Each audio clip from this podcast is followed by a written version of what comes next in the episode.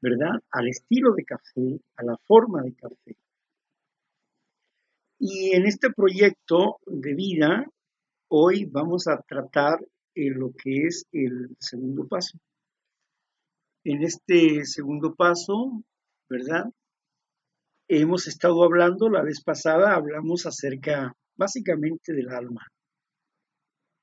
Básicamente de eso, el alma. Y vamos a continuar platicando un poquito más sencillo acerca de esto. Eh, el alma, ¿qué es el alma en conclusión? ¿Qué es el alma? Para nosotros de manera práctica es el lugar donde residen las emociones, los sentimientos y las decisiones. Las decisiones. Alma, bien pudiéramos decir que es un almacén donde se resguarda el espíritu. Pudiéramos pensarlo de esa forma. El, aunque alma significa ser, y ser es un todo, no es una parte, es un todo. Ser es un todo. Sin embargo, pues tenemos tantas definiciones que nos podríamos perder en lo complejo de la filosofía y las culturas. Y hablando de espiritualidad, pues la Biblia viene de los hebreos y los hebreos tienen una forma especial acerca del alma. La Biblia expresa el alma como un todo y se manifiesta como, un, como parte de un sinónimo en, muchos, muchas palabras, corazón, mente, espíritu, cuerpo, sangre.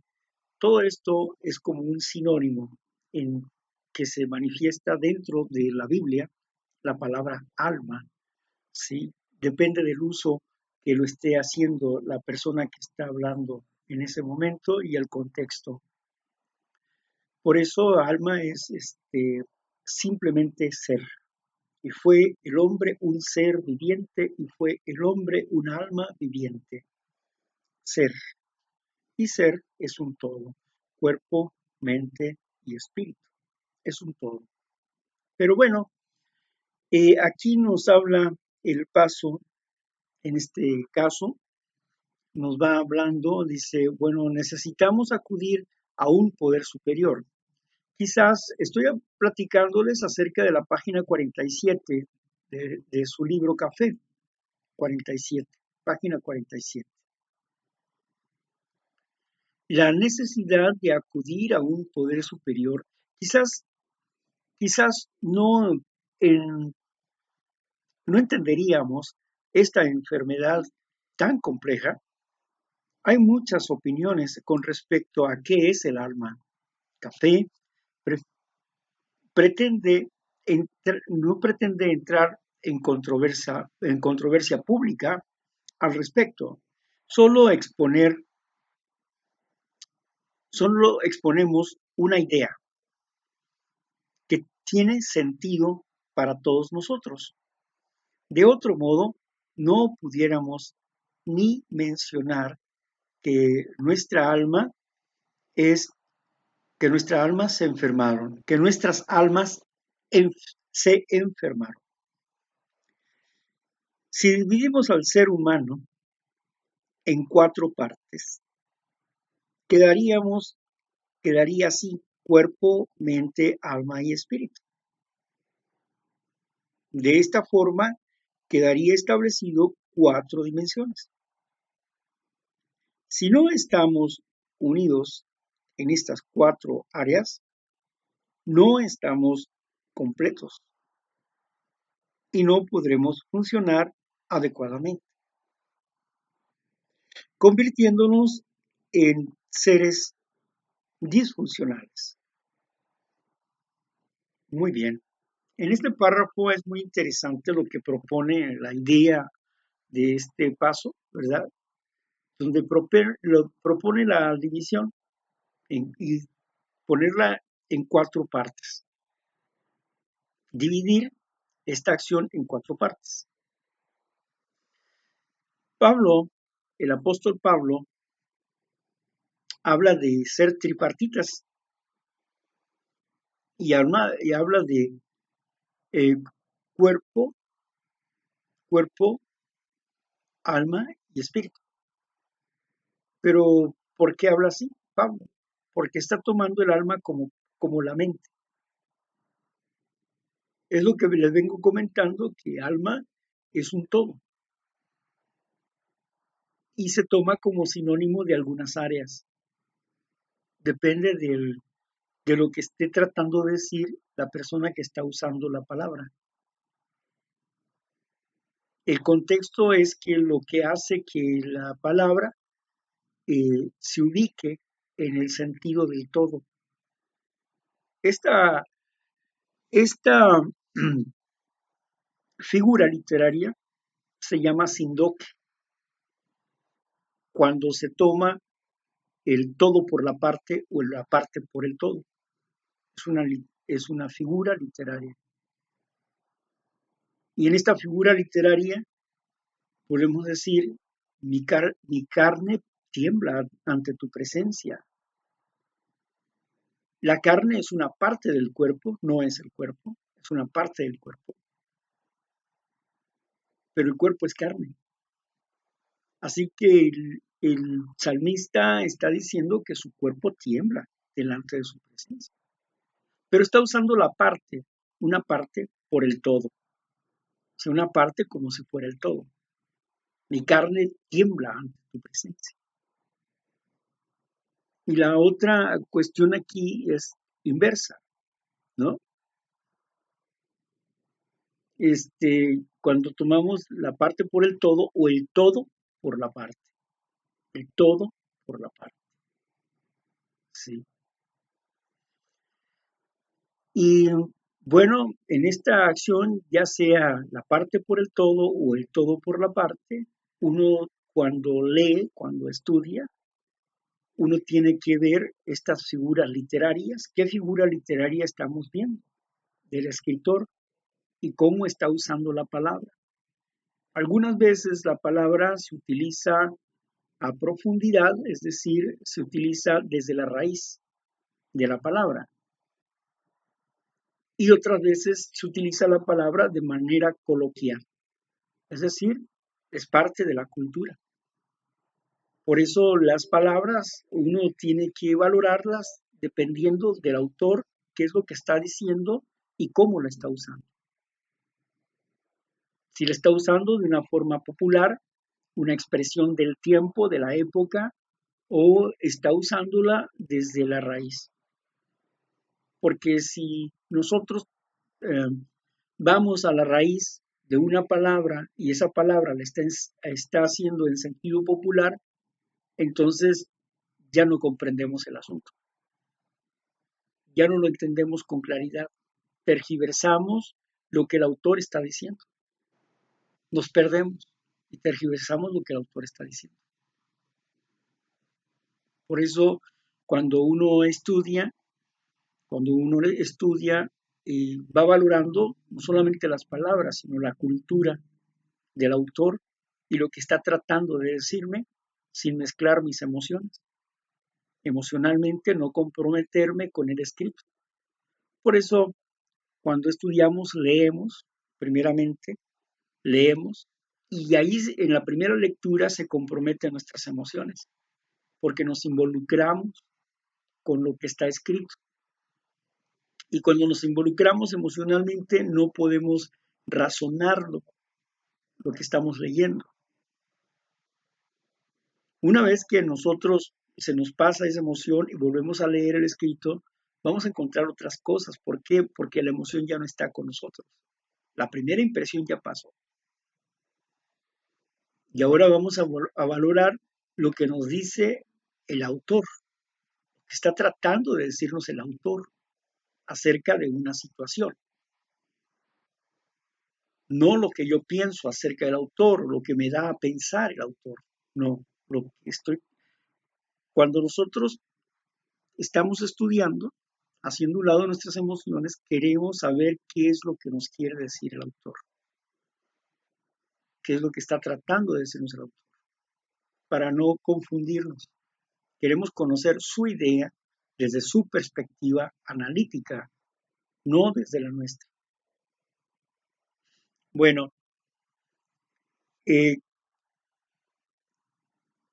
esto mm, que vemos aquí, nosotros dice, si dividimos al ser humano en cuatro partes, pero aquí, ¿qué es lo que está diciendo el autor? Fíjese bien lo que dice el autor. Dice, no está estableciendo ni está rompiendo un paradigma. No está estableciendo nada, sino simplemente dice, eh, solo exponemos una idea. Al decir solo exponemos una idea, esto así lo comprendemos, así lo entendemos. No estamos diciendo que sea así. No estamos estableciendo algo nuevo ni estamos derrumbando un paradigma, sino simplemente estamos dividiéndolo de esta manera para hacerlo más comprensible para nosotros. Es lo que está diciendo el autor con la, con la palabra que antepone lo que sigue. ¿Sí? No está en controversia, está intentando no estar en controversia con ningún concepto o idea que pudiéramos tener acerca del alma o acerca de, como en este caso, que está dividiendo al humano, puedes dividir en la parte que tú quieras. Pues es tu idea, es tu manera de entender las cosas, o como quieras entender las cosas, o, o quieres demostrar de forma más certera, quieres aclarar una situación. Por eso mismo aquí está opinando, el autor está dando una, una idea solamente, una idea. No está imponiendo un concepto. Se, solo exponemos una idea que tiene sentido para todos nosotros. ¿Para quiénes tiene sentido? Para todos nosotros. ¿Y quiénes somos nosotros? Los que estamos involucrados en café, los que estamos involucrados en el paso de recuperación, no es para otras personas. Los que quieran comprender el paso desde nuestra perspectiva analítica. No estamos entrando en la idea de otro paso o de otra forma de ver el paso. Simplemente se está exponiendo la idea. A veces cuando no se comprende claramente, cuando hemos leído otros pasos de recuperación, hay pasos que solamente se le han cambiado algunas frases y algunas cosas así. Pero cuando venimos a café y nos encontramos con esto, encontramos que realmente hay una idea personal acerca de los pasos, pero que, está, que busca no, no salirse del, del contexto principal.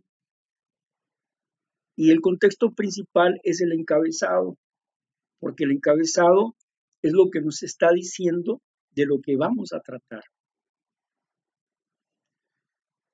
Y el encabezado aquí dice pues que llegamos al convencimiento de que solo un poder superior podría devolvernos el sano juicio. Bueno, pues vamos a ver cómo es que vamos a llegar al convencimiento y cómo es que, ese poder superior puede devolvernos el sano juicio.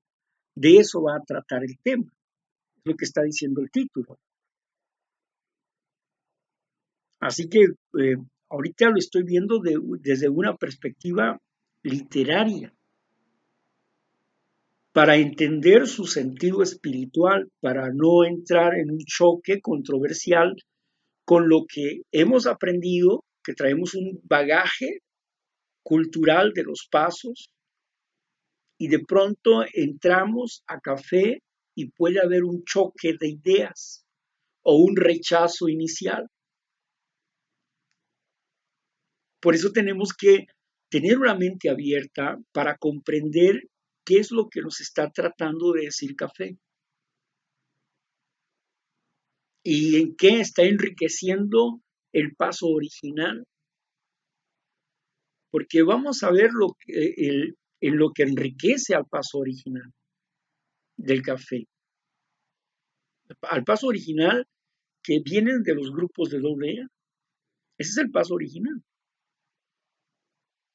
Y Café tiene una idea que está tratando de colocar la idea principal del paso original, está tratando de colocarla para enriquecer, no para perder, sino para enriquecer el sentido, para ser más claro, en una forma universal de la enfermedad, no solamente en el sesgo del alcoholismo, sino está tratando de verlo desde una perspectiva universal, que suele ser un poquito más difícil y extenso.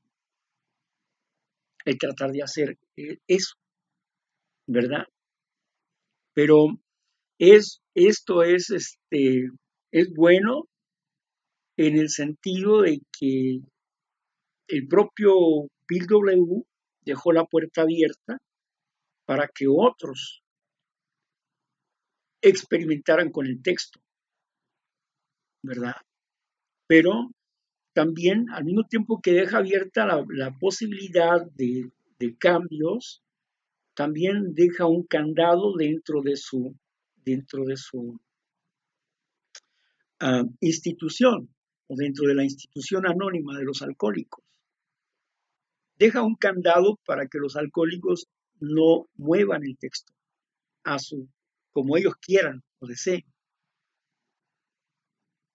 Y el candado es, pues, que entre todos los grupos, que son la conciencia, determinan qué van a cambiar. Pero también deja el candado de que el texto original no se cambie. Podrán cambiar algunas cosas, pero que no se cambie el sentido de las cosas. Es muy interesante.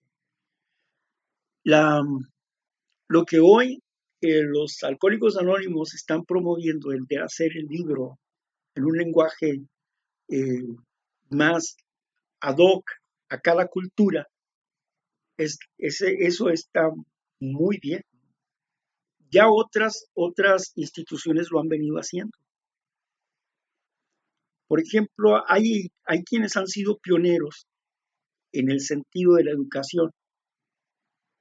Y en el sentido de la educación, por ejemplo, los testigos de Jehová fueron los primeros hicieron las, la lectura en, en braille.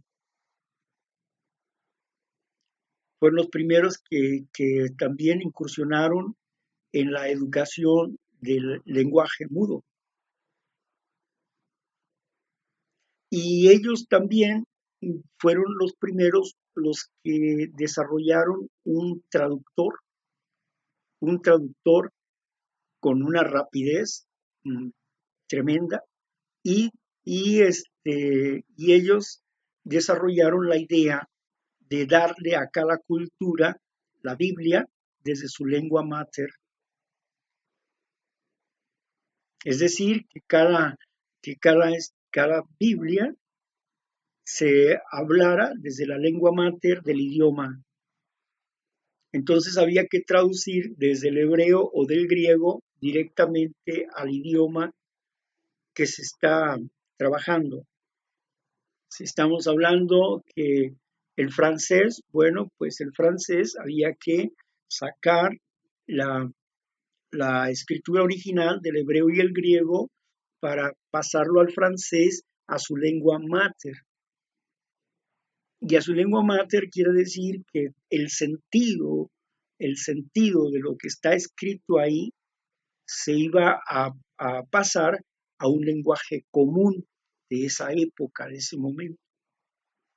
Es un trabajo bastante difícil, bastante arduo, para que no se pierda el, el sentido del texto original.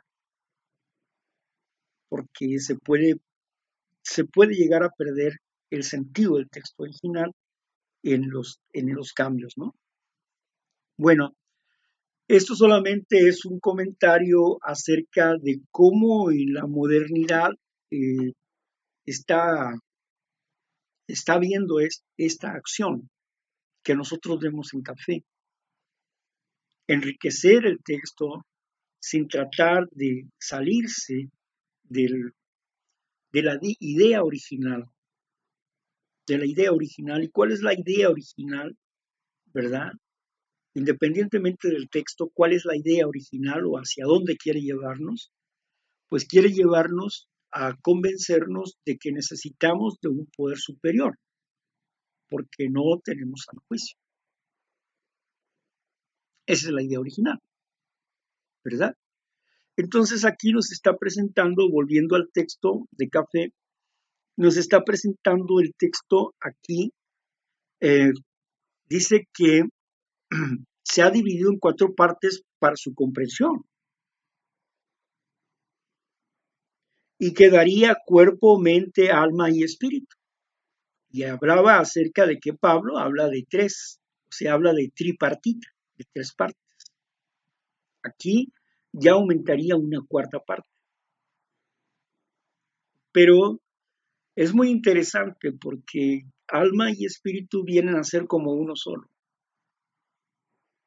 Porque digamos que alma sea el almacén donde se, donde se guarda el espíritu, como la casa del espíritu. Y viene a ser como uno solo, enferma el espíritu, el enferma el almacén. Si un enfermo está en un cuarto porque tiene una enfermedad contagiosa, a ese, en ese cuarto se le prohíbe entrar a la gente. Porque hay alguien que está contaminado ahí. Y la puerta está sellada. Para que no salga ese virus. Está enfermo. El cuarto está impregnado de enfermedad. Asimismo, cuando vaya a ser utilizado ese cuarto, la persona que está ahí, pues es extraída del lugar, que vendría a ser como el espíritu. El espíritu, la idea, el concepto que está enfermándonos, se extrae de ahí, de ese lugar, y al extraerse de ese lugar, las paredes se quedan impresas, impregnadas de la enfermedad pero se tiene que purificar toda esa área. Cuando se purifica el área y se purifica con la nueva idea. Con la nueva idea que, que ahora tiene, que ha corregido esa idea, ahora tiene una nueva idea y la mete a ese cuarto, entonces se purifica el cuarto, sana el cuarto, sana el alma y sana el espíritu porque el espíritu está siendo corregido. Tenía un espíritu del error y ahora tiene el espíritu correcto. Se corrigió el mal. Al sanar el espíritu sana el alma. ¿Sí? Cuando vemos los estudios en psicología, hablan del alma como algo completamente independiente. ¿Por qué? porque la psicología no estudia las acciones del espíritu.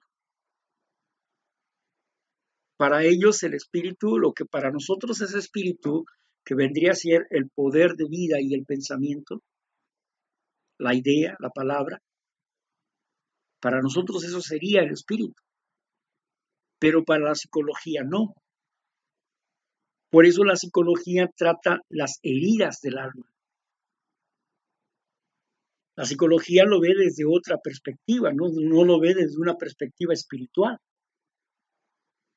Aunque es una acción espiritual, sin darse cuenta, la psicología está trabajando con el espíritu bajo otro concepto, bajo otra idea, sin mencionar la palabra espíritu.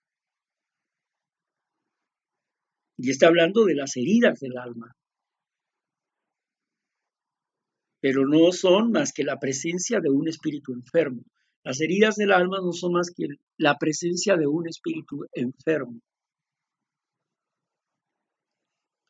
Cuando dice la palabra de Dios en Eclesiastés, en el capítulo 10, versículo 5, dice que el cuerpo se vuelve a la tierra, el alma se vuelve a la tierra, dice.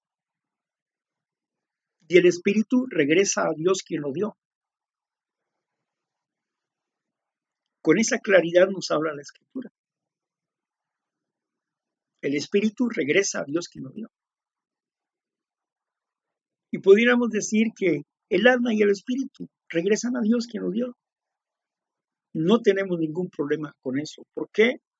Porque al final de cuentas, si es el alma y si es solo el espíritu, no importa. Lo que importa es que la esencia de nuestro ser está con Dios. Eso es lo que realmente importa. El concepto es secundario. Aquí lo importante es el uso que le damos a las cosas. No es el, el buscar una idea eh, estrictamente correcta, sino que buscamos una idea que nos ayude a comprender mejor esta situación.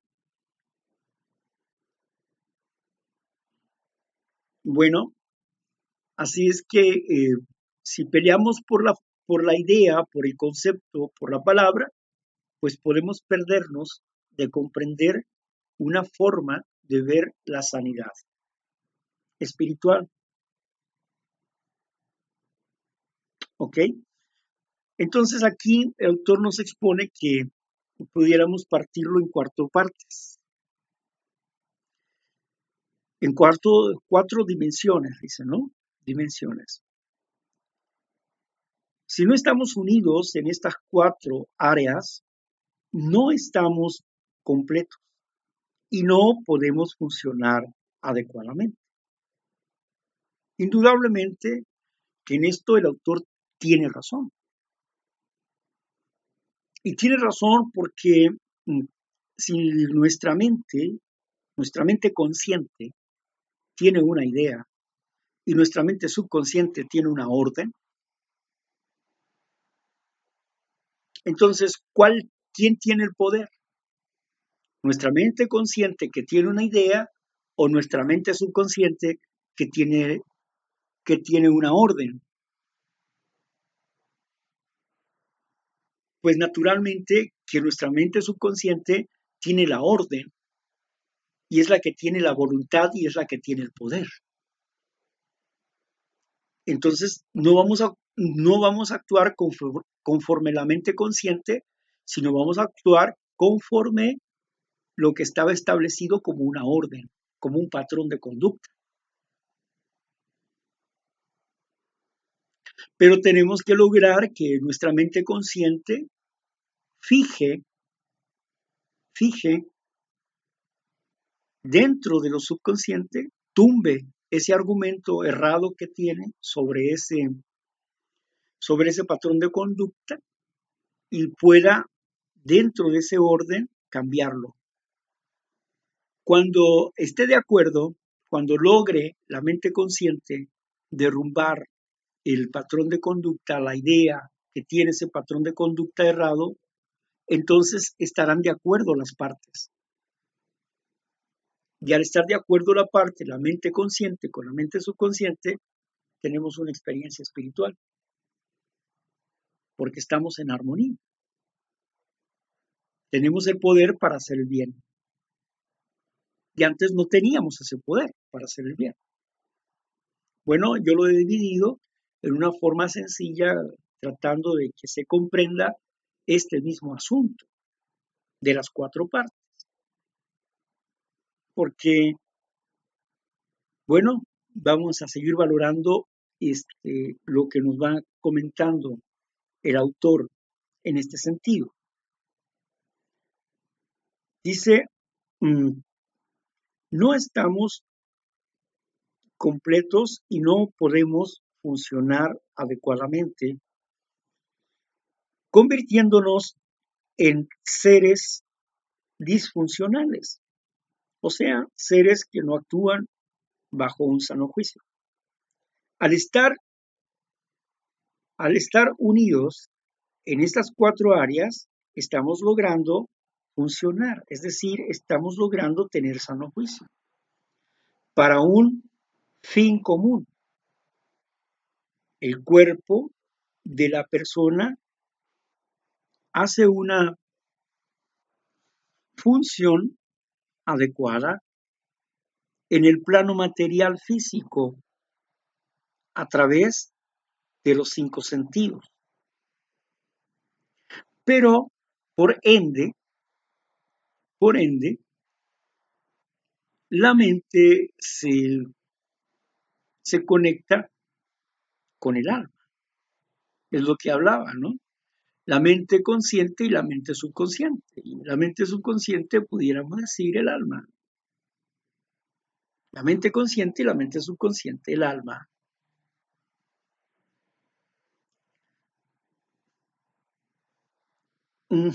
Entonces, seguimos los cinco sentidos. por, por ende, por lógica, la mente se conecta con el alma a través de nuestras emociones y nuestros sentimientos. La comunicación del alma y el espíritu es a través de la espiritualidad. Y Dios se comunica con nosotros y nosotros con Él a través del Espíritu. Bueno, es muy interesante, pero aquí necesitamos deslucidar la palabra espíritu para saber, para entender la idea. Porque si no conocemos la palabra espíritu, la forma en que está tratando de usarlo el autor aquí, pues no vamos a entender lo que está tratando de decirnos. En realidad no. Estamos ciegos o sordos porque no podemos comprender qué es lo que nos está diciendo el vaso aquí.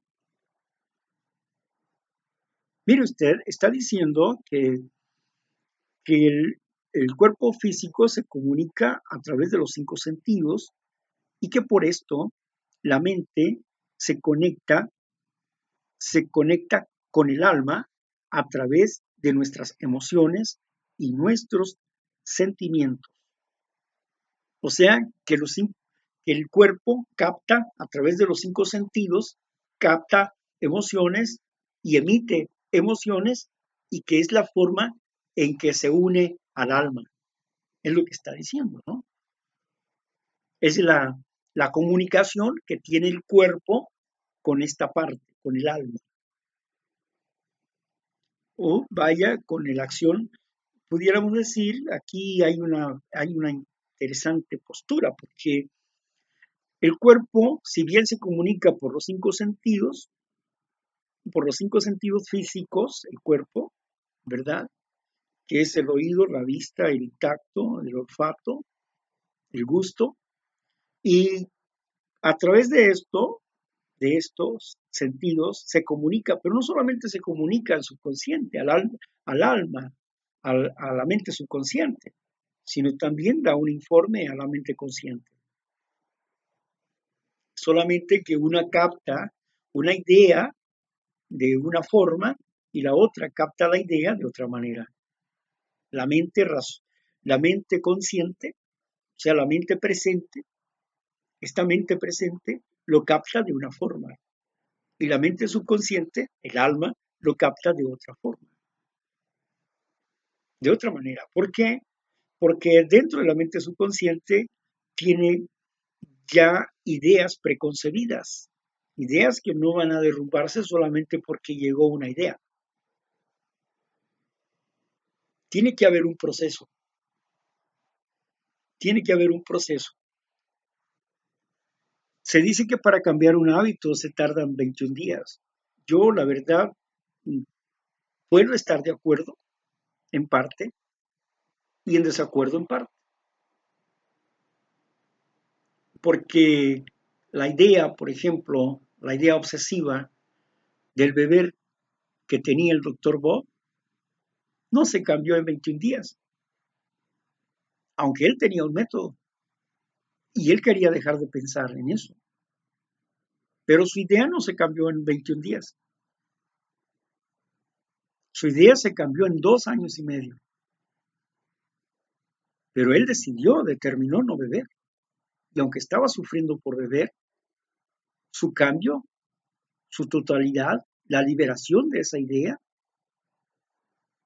a nivel consciente, a nivel subconsciente, fue a los dos años y medio. Ella tenía una concepción de Dios.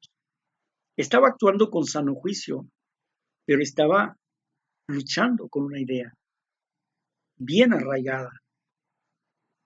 ¿Por qué?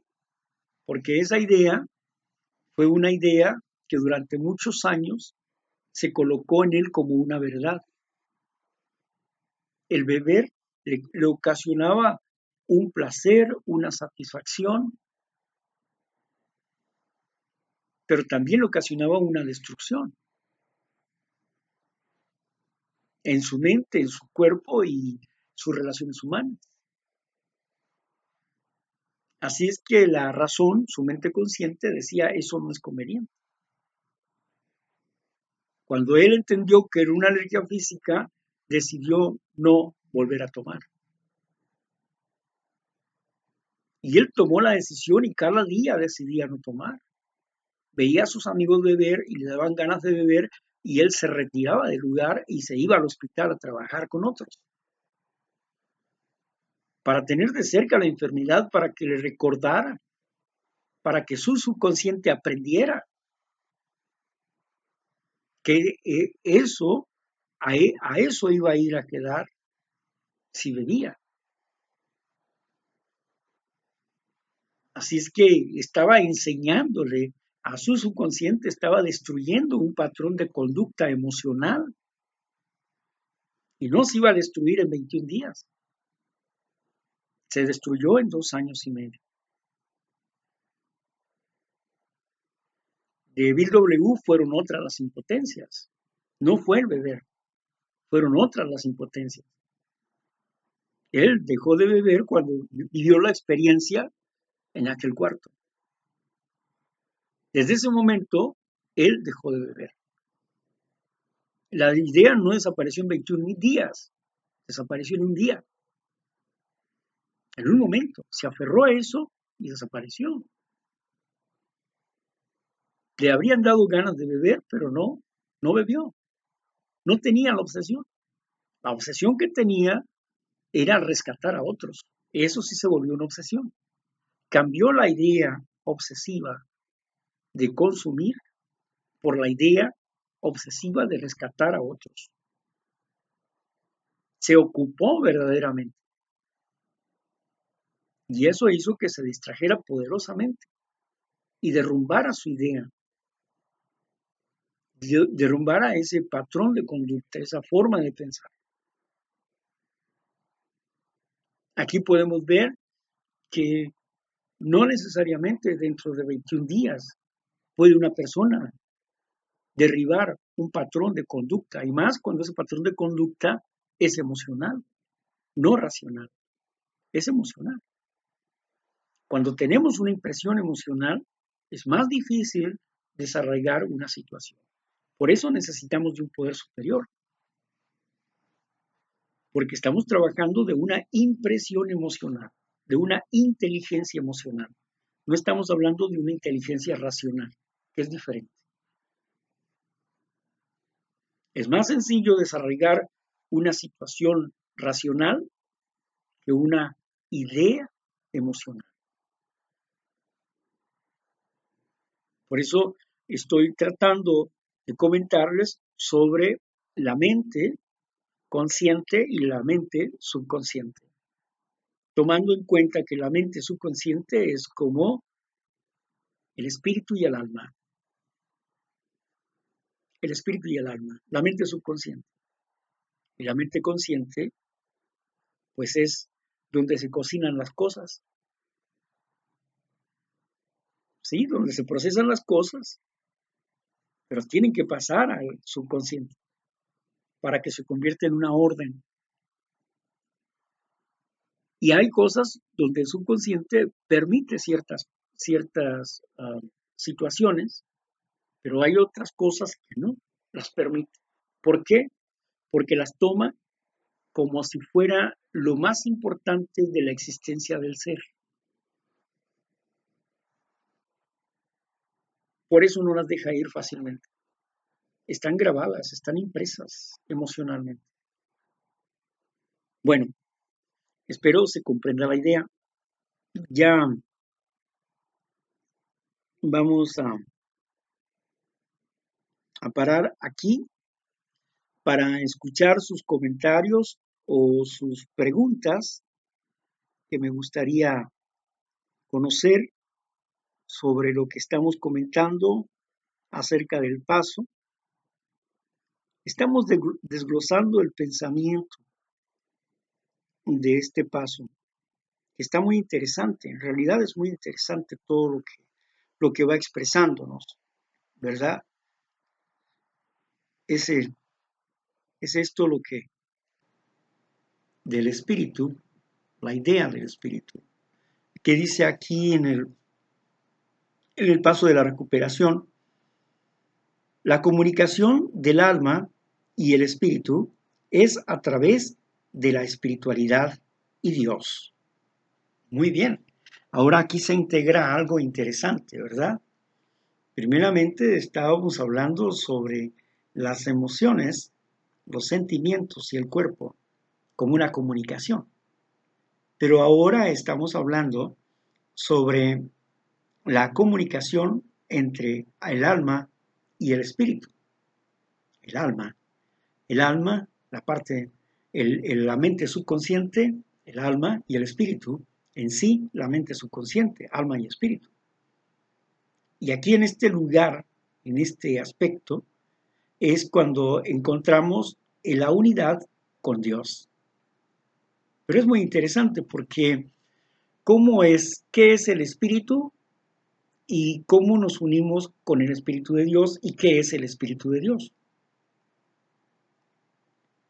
Bueno, el Espíritu, el Espíritu es la energía que nos provee vida y la capacidad que nos provee inteligencia, razonamiento. Ese es el Espíritu, que le da vida a nuestro procesador mental y que le da la capacidad de razonamiento a nuestro procesador mental.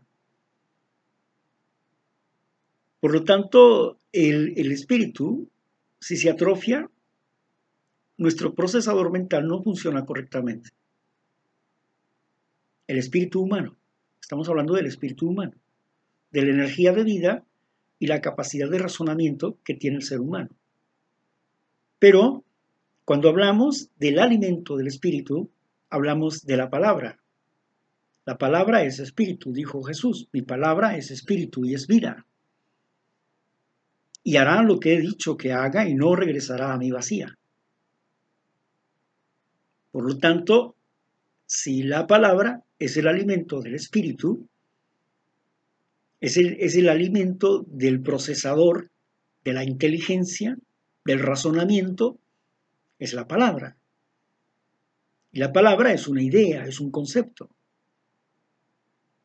Por lo tanto, si cambiamos la idea o el concepto que nos está dañando, vamos a cambiar lo que es el espíritu. Eso que está alimentando inadecuadamente al espíritu, eso que está infestando el espíritu, lo vamos a quitar. Lo vamos a cambiar de alimentación. Le vamos a poner, vamos a corregir esa forma de alimentarse. Vamos a colocar la idea correcta. Pero ¿de dónde proviene esa idea correcta? ¿De dónde viene esa idea correcta? Viene del pensamiento de Dios. La idea correcta proviene del pensamiento de Dios. O sea que es una idea de Dios. Dios es vida, Dios es sanidad, Dios es amor. Dios es armonía, Dios es unidad. Entonces sus ideas son de armonía. Cuando cambiamos nuestra, nuestra idea egocéntrica, egoísta, por la idea de Dios, la idea del amor, nuestra acción cambia. Pero no solamente es la idea o el pensamiento de Dios, sino que Dios mismo lo acciona con su poder, con su poder. Es un poder independiente al espíritu humano. El espíritu humano se conecta y obtiene un poder y obtiene un concepto. O sea, no solamente es la idea, sino también es el poder. la idea y el poder. Pero la idea es como una semilla, porque el poder se va dando poco a poco, va destruyendo el concepto, va limpiando, va purificando, y es un proceso. Nosotros podemos pensar que se me fue la idea, cambié, pero ¿cuánto tiempo pasó para que cambiaras? Algunas veces puedes hacerlo conscientemente y a veces lo haces inconscientemente, porque el espíritu está trabajando de manera inconsciente. Le hemos estado dando, dejando la puerta abierta al Espíritu de Dios, como cuando dejamos nuestro almacén abierto, ya que corregimos el problema en el computador, dejamos abierto y conectados, estamos conectados a la red para que nos envíe las actualizaciones. Y nos envía las actualizaciones y se autocorrige. El computador se autocorrige. Ya no tengo que darle ninguna orden, sino que el autocomputador se autocorrige, llega a un poder y cuando llega a eso, ya inmediatamente hay una reacción en el computador de aceptación y empieza a hacer su trabajo, su labor. Asimismo, cuando estamos conectados con la fuerza espiritual y que estamos en ese tenor, estamos, hemos corregido ese aspecto y hemos aceptado eso, estamos conectados y va fluyendo la idea. Estudio la idea, hablo, abro la palabra, estudio la idea, medito sobre eso, acepto la idea. ¿Y qué es lo que pasa? ¿Qué es lo que sucede? El poder. La idea se va arraigando y va actuando en poder para derribar la otra idea, el otro concepto. Así que este es parte de un proceso. Es parte de un proceso. Y a nivel consciente estamos renegando porque todavía no llegamos al final del proceso. Cuando deberíamos de estar contentos deberíamos de estar contentos porque estamos ya en ese proceso. Ya estamos en ese proceso.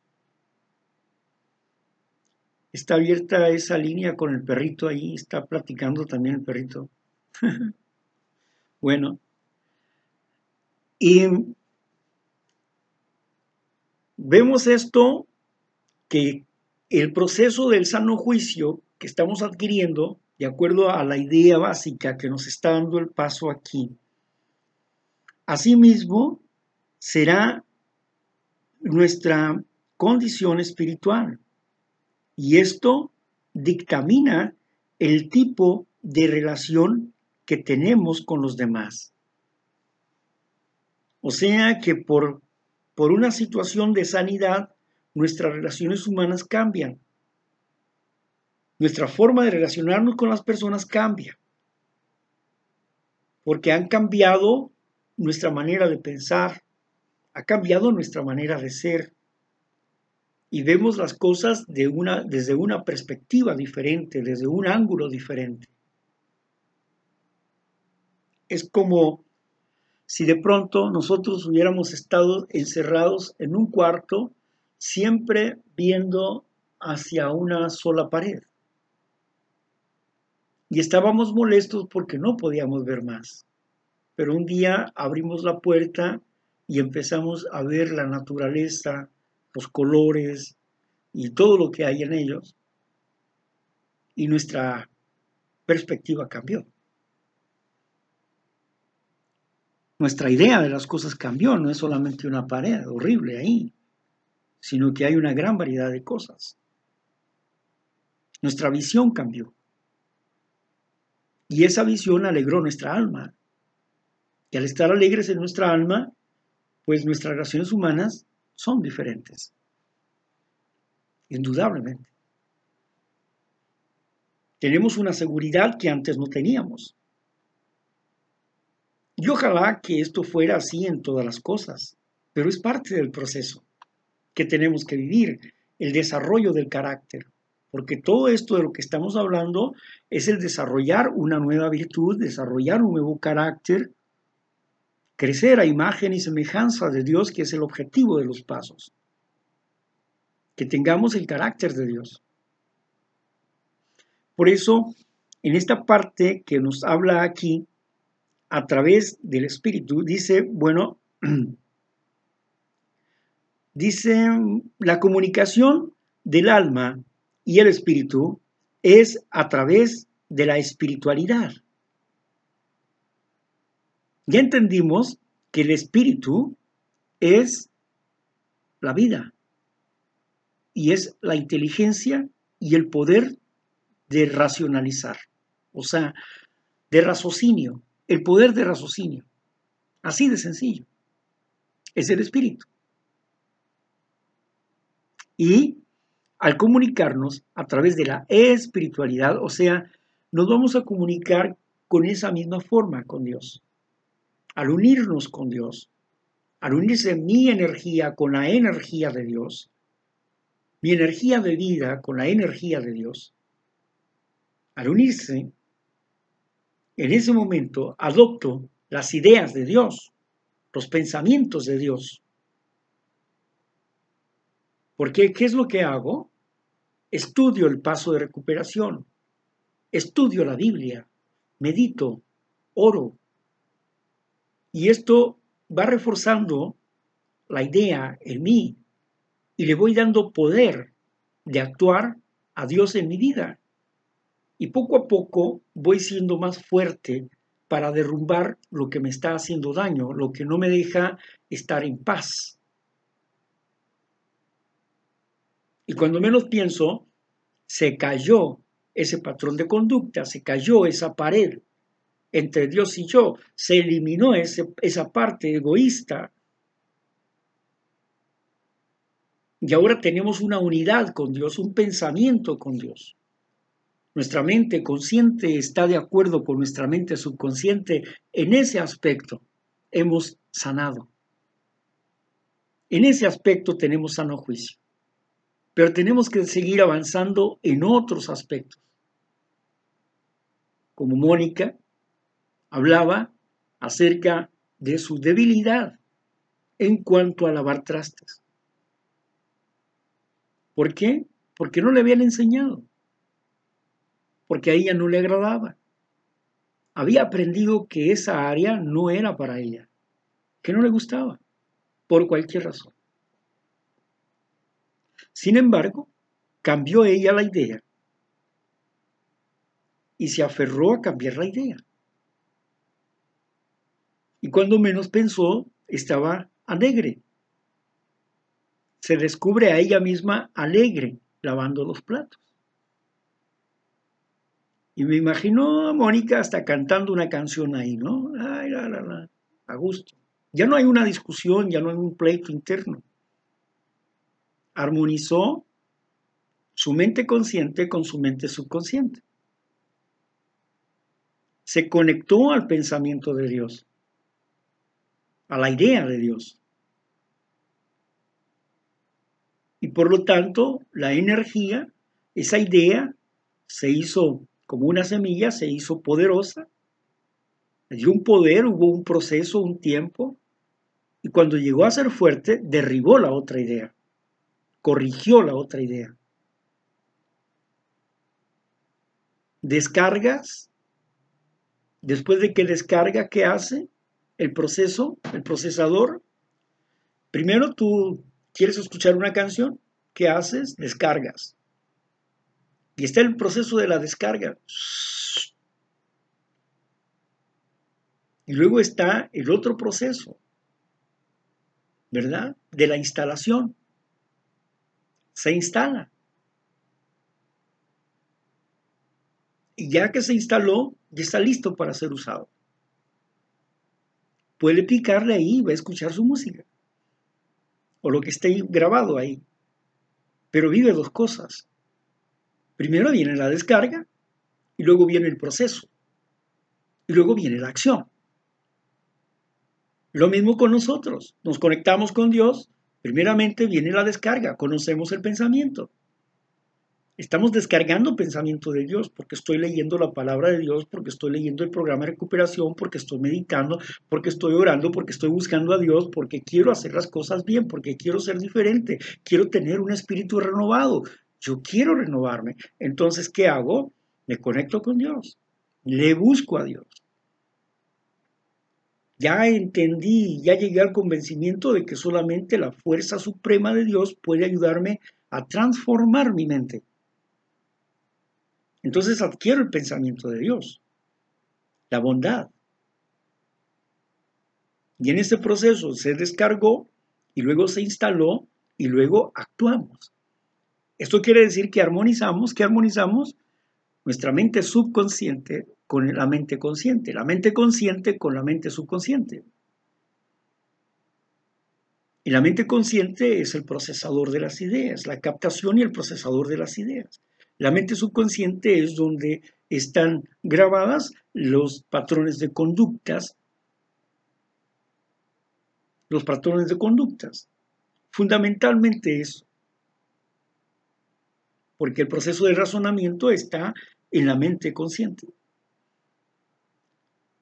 La validez acerca de los sentimientos o las emociones es de acuerdo a lo establecido en la mente subconsciente. Por eso ya no tiene que pasar por un juicio mental, porque ya está una sentencia, ya está una orden. Las nuevas ideas tienen que pasar por un juicio y ser permeados en ese juicio para que llegue a ser parte de la voluntad humana en ese nuevo hábito, en ese nuevo patrón de conducta. Es parte de un proceso. Estamos hablando de la espiritualidad. La, espiritual es la, espiritualidad es la energía, es la energía por la cual nos comunicamos con Dios. Es el medio por el que nos comunicamos con Dios. A través de esa energía fluye el pensamiento y el poder de Dios. La idea y el poder de Dios para aplicarla. Así que nos ayuda a derribar la idea que nosotros no podemos derribar por nosotros mismos. Dios hará por ti lo que tú no puedes hacer por ti mismo. Y es ahí donde se nos está devolviendo el sano juicio o estamos adquiriendo un sano juicio porque estamos adquiriendo una nueva forma de pensar, un cambio de juicios y actitudes. Y esto involucra los sentimientos, los pensamientos, las emociones. Interesante esto que nos hace reflexionar, que vuelvo a repetir, la comunicación del alma y el espíritu es a través de la espiritualidad. Hemos definido lo que es espíritu. ¿Qué es espíritu? Es el poder que posee el humano para razonar y para su inteligencia. Ese es el espíritu, es el poder. Son sus pensamientos que producen sentimientos e emociones, las ideas que están incrustadas en él. Ese es el espíritu humano, su manera de ser. Ese es el espíritu humano. Ahora, la espiritualidad es el medio es la energía que se conecta con la energía. Es la energía del espíritu humano que se conecta con la energía del espíritu de Dios. Ambos espíritus, ambos energías que se conectan entre sí. ¿Y qué adquiero? Adquiero poder. Aumenta mi capacidad de razonamiento. Y adquiero nuevas ideas, nuevos conceptos sanos.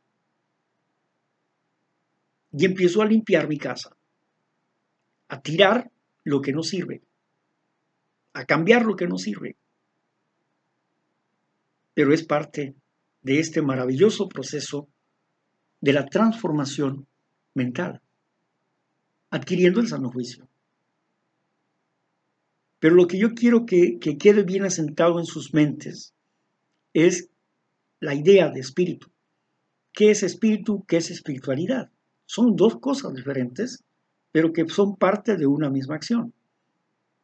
El espíritu humano es uno, el espíritu de Dios es otro, y la espiritualidad es la unidad entre el espíritu humano y el espíritu de Dios. Bien. Eh, ¿Alguien que desee compartir en esta hora? Que desee preguntar, compartir hasta ahorita alguna, cualquier cosa que usted quiera compartir, hágalo con entera libertad.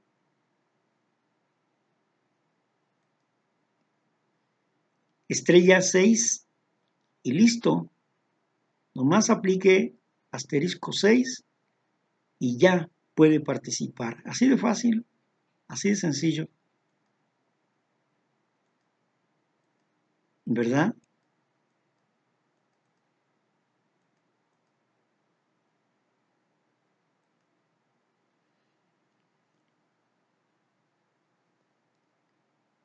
Bueno, si no es así, pues vamos a continuar. Vamos a continuar porque el tiempo, dicen los americanos, the time is golden. El tiempo es oro. El tiempo es oro. The time is golden. Bueno, vamos a ver. Em, continuamos dependiendo del, de la condición del alma, dependiendo de la condición del alma, asimisma será nuestra condición espiritual. Y esto dictamina el tipo de relación que tenemos con las demás personas. Bueno, ok. Una vez que nuestra condición espiritual cambia, cambia la condición del alma y por lo tanto eh, el cambio que surge en ambos, esto hace que nuestras relaciones humanas se transformen, lleguen a ser más amables, más comprensivas. Y em, es, un, es un efecto de nuestros cambios.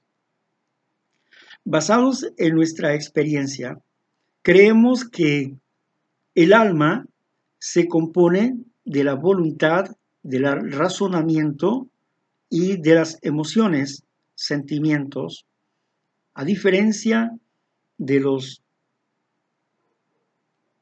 almacenes, creemos que Dios nos dotó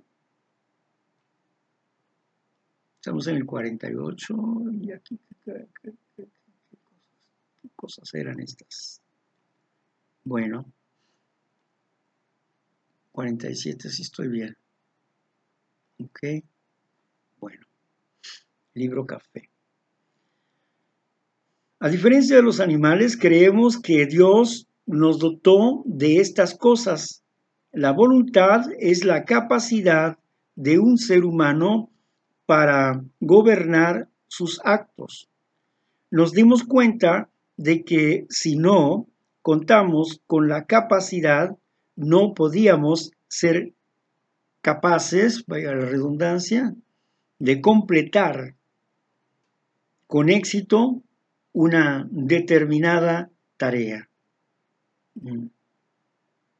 Bueno, me gusta lo que dice el paso en el sentido de que nos despojó de la capacidad de la voluntad para resistir a sus demandas. Esa frase que está en el paso de, de Alcohólicos Anónimos, en el primer paso, que dice que el alcohol nos despojó, nos despojó de la capacidad de la voluntad para resistir a sus demandas. Entonces, si nos despojó, quiere decir que en algún momento la teníamos. Pero el alcohol nos las despojó, nos quitó el poder para dominar ese aspecto. Quizás al principio podíamos beber una o dos, Pero conforme fue agrandándose ese hábito, fue haciéndose más poderoso en nosotros y cuando menos pensamos, solo nos dedicábamos a beber. Ya no teníamos voluntad para resistir las demandas del alcohol. Queríamos cumplir o satisfacer el placer que sentíamos. Nos despojó de la capacidad de la voluntad. Así que la voluntad, aunque es nuestra, la hemos dado a un patrón de conducta, a una obsesión, a un placer desmedido. Y ese placer desmedido es un defecto de carácter, es un efecto, es un síntoma de la enfermedad. Por lo tanto, si bien la voluntad es lo que dice este paso, pero la voluntad no tenemos nosotros el total control de nuestra voluntad. Porque hay muchos actos que provienen de una inteligencia emocional que se hizo en la infancia, cuando se estaba desarrollando nuestro cerebro. Así que no tenemos la total capacidad de nuestra voluntad. Ni el libre albedrío es pleno en nosotros. Nosotros no podemos decidir libremente.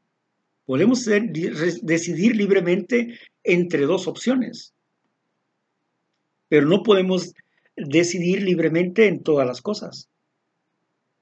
Vaya, el ser humano no puede hacer un camino diferente al que está establecido. Solamente existen dos formas de ser. O eres egoísta o eres amoroso. Nada más. Son dos caminos. Y tienes que tomar una decisión entre uno y otro. No hay más. No hay un tercer camino. No puedes hacer un tercer camino. Hacer un tercer camino es mezclar el bien y el mal. Y eso es un error. Vivir en error. Querer disfrutar de las cosas buenas haciendo mal. Eso no se puede. Es imposible eso. No se puede. Se tiene que aliar con otros malvados para poder, para poder permanecer y estar peleando su postura de estar mal.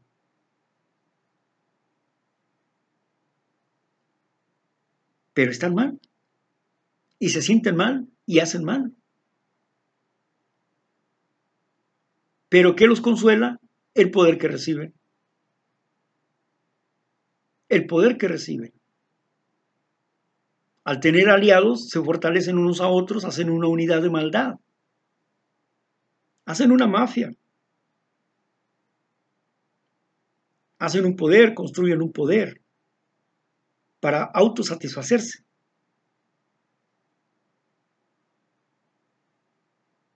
La voluntad está gobernada por el mal, no por el bien. Así que no es tan sencillo como decir, tengo mi voluntad y puedo hacer lo que yo quiera. Bueno, tiene su voluntad, pero de que pueda hacer lo que usted quiera, lo dudo. Hay muchas cosas que usted quiere hacer, no, no puede hacerlas. Es decir, tiene muchas impotencias. Así somos los seres humanos, somos impotentes ante muchas cosas. Y, y nuestra voluntad en parte está dominada. Por eso necesitamos de Dios, porque nosotros no podemos gobernar nuestra voluntad. No podemos desarrollar el poder, la capacidad para lograr vencer esa, situación si no, si no tenemos el conocimiento y el poder necesario. Carencia de poder era el problema. No teníamos poder para dominar. La ira, la gula, la soberbia, la lujuria, no teníamos poder para dominar los defectos de carácter. La pereza, la depresión, la ansiedad, los celos. No teníamos poder. Teníamos que admitir que necesitábamos de un poder superior. de una fuerza suprema, algo mayor que lo que teníamos. Necesitábamos de un Dios. Esa era la realidad.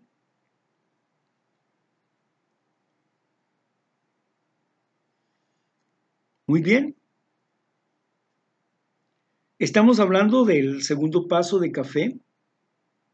Llegamos al convencimiento de que solamente un poder superior podría devolvernos el sano juicio. De eso estamos hablando. Y ya entramos con la situación de la voluntad. La habilidad para gobernar los actos. El razonamiento es la acción de pensar, relacionar ideas para obtener resultados o llegar a la conclusión de ideas, a la conclusión, o llegar a la conclusión. El razonamiento está muy relacionado al intelecto y a la inteligencia. Por último, las emociones.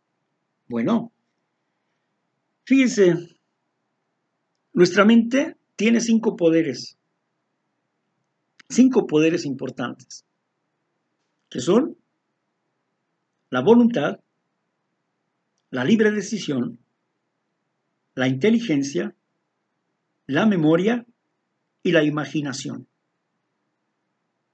Aquí faltó incluir la memoria y faltó incluir la imaginación.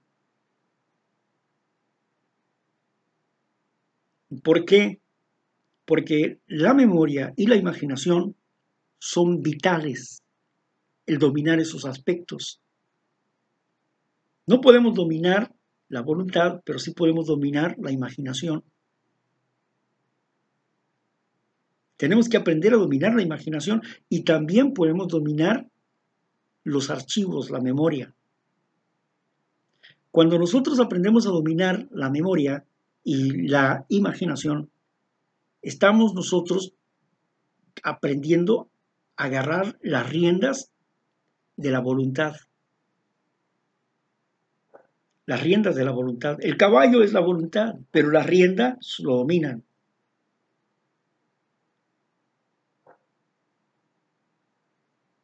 Cuando dejamos ir la imaginación, cuando dejamos que el archivo, la memoria, nos impresione de una forma, nuestra reacción se torna como ese corcel desbocado, como si le picaras con las espuelas y corriera fuertemente,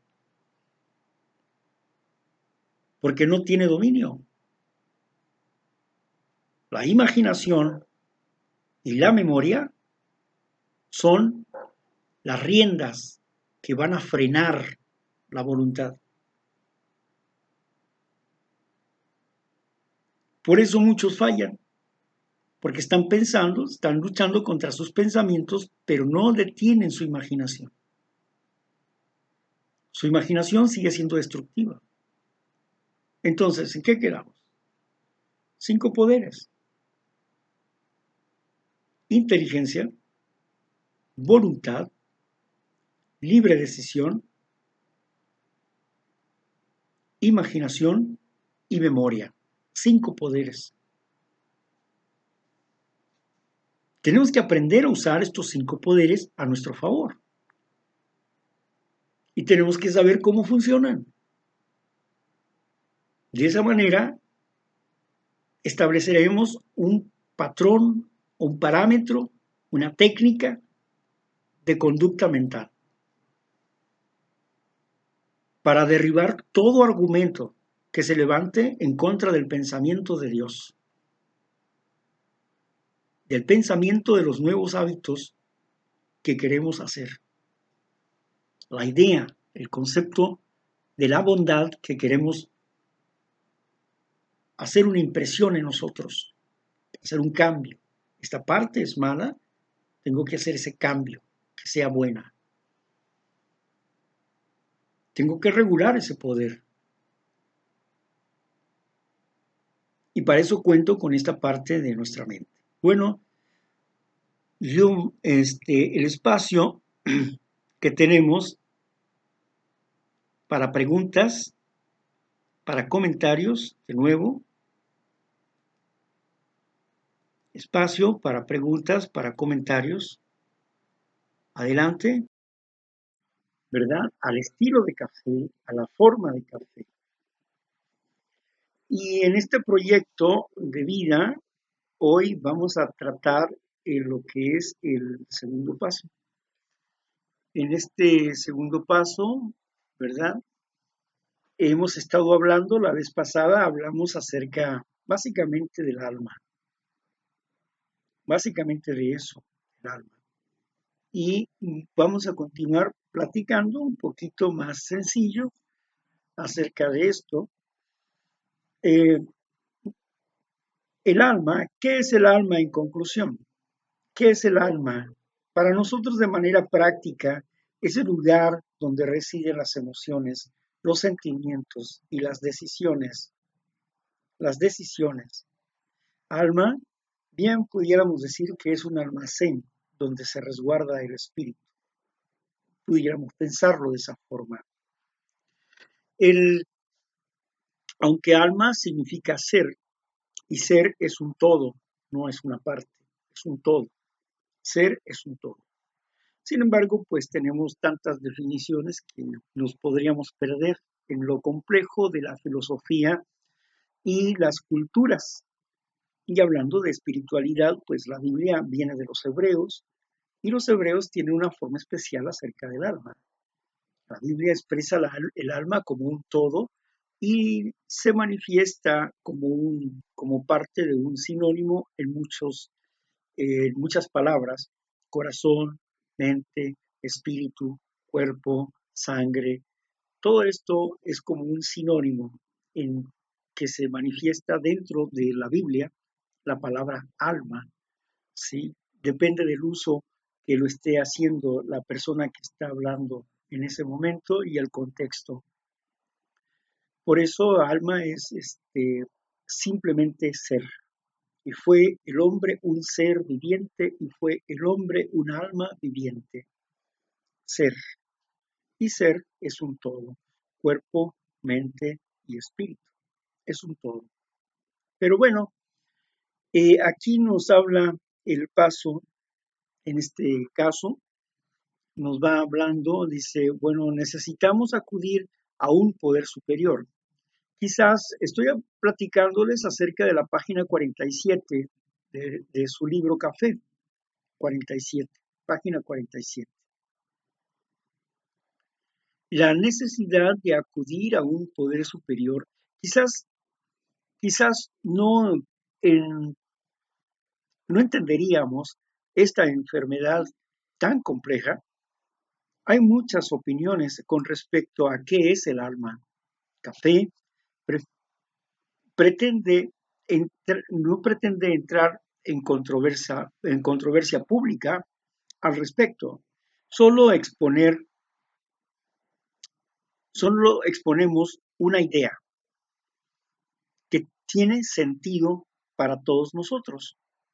De otro modo, no pudiéramos ni mencionar que nuestra alma es que nuestras almas se enfermaron, que nuestras almas se enfermaron. Si dividimos al ser humano en cuatro partes, quedaríamos, quedaría así cuerpo, mente, alma y espíritu. De esta forma quedaría establecido cuatro dimensiones. Si no estamos unidos en estas cuatro áreas, no estamos completos y no podremos funcionar adecuadamente, convirtiéndonos en seres disfuncionales. Muy bien. En este párrafo es muy interesante lo que propone la idea de este paso, ¿verdad? Donde propone la división y ponerla en cuatro partes. Dividir esta acción en cuatro partes. Pablo el apóstol Pablo habla de ser tripartitas y habla, y habla de eh, cuerpo, cuerpo, alma y espíritu. Pero, ¿por qué habla así Pablo? Porque está tomando el alma como, como la mente. Es lo que les vengo comentando, que alma es un todo. Y se toma como sinónimo de algunas áreas. Depende del, de lo que esté tratando de decir la persona que está usando la palabra. El contexto es que lo que hace que la palabra eh, se ubique en el sentido del todo. Esta, esta figura literaria se llama sindoque, cuando se toma el todo por la parte o la parte por el todo. Es una, es una figura literaria. Y en esta figura literaria podemos decir, mi, mi carne tiembla ante tu presencia. La carne es una parte del cuerpo, no es el cuerpo, es una parte del cuerpo. Pero el cuerpo es carne. Así que el, el salmista está diciendo que su cuerpo tiembla delante de su presencia. Pero está usando la parte, una parte por el todo. Una parte como si fuera el todo. Mi carne tiembla ante tu presencia. Y la otra cuestión aquí es inversa, ¿no? Este, cuando tomamos la parte por el todo o el todo por la parte. El todo por la parte. Sí. Y bueno, en esta acción, ya sea la parte por el todo o el todo por la parte, uno cuando lee, cuando estudia, uno tiene que ver estas figuras literarias. ¿Qué figura literaria estamos viendo del escritor y cómo está usando la palabra? Algunas veces la palabra se utiliza a profundidad, es decir, se utiliza desde la raíz de la palabra y otras veces se utiliza la palabra de manera coloquial, es decir, es parte de la cultura. Por eso las palabras uno tiene que valorarlas dependiendo del autor, qué es lo que está diciendo y cómo la está usando. Si la está usando de una forma popular, una expresión del tiempo, de la época, o está usándola desde la raíz porque si nosotros eh, vamos a la raíz de una palabra y esa palabra la está, está haciendo en sentido popular, entonces ya no comprendemos el asunto. Ya no lo entendemos con claridad. Tergiversamos lo que el autor está diciendo. Nos perdemos y tergiversamos lo que el autor está diciendo. Por eso, cuando uno estudia, cuando uno estudia y va valorando no solamente las palabras, sino la cultura del autor y lo que está tratando de decirme sin mezclar mis emociones. Emocionalmente no comprometerme con el escrito. Por eso, cuando estudiamos, leemos, primeramente, leemos, y ahí en la primera lectura se comprometen nuestras emociones, porque nos involucramos con lo que está escrito. Y cuando nos involucramos emocionalmente no podemos razonarlo, lo que estamos leyendo. Una vez que nosotros se nos pasa esa emoción y volvemos a leer el escrito, vamos a encontrar otras cosas. ¿Por qué? Porque la emoción ya no está con nosotros. La primera impresión ya pasó. Y ahora vamos a, a valorar lo que nos dice el autor, lo que está tratando de decirnos el autor acerca de una situación. No lo que yo pienso acerca del autor, lo que me da a pensar el autor. No, lo que estoy.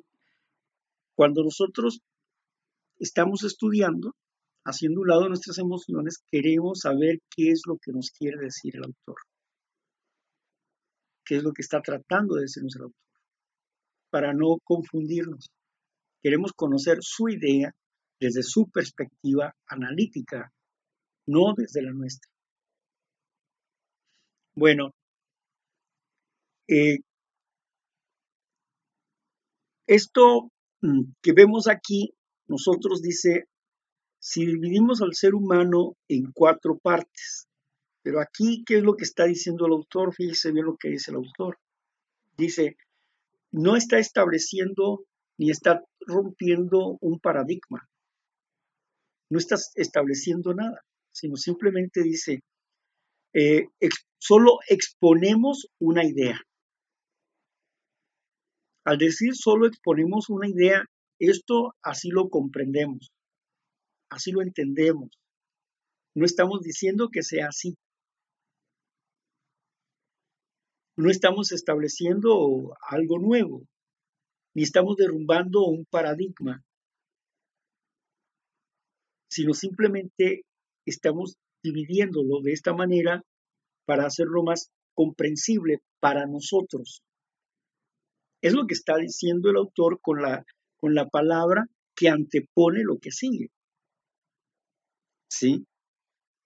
No está en controversia, está intentando no estar en controversia con ningún concepto o idea que pudiéramos tener acerca del alma o acerca de, como en este caso, que está dividiendo al humano, puedes dividir en la parte que tú quieras. Pues es tu idea, es tu manera de entender las cosas, o como quieras entender las cosas, o, o quieres demostrar de forma más certera, quieres aclarar una situación.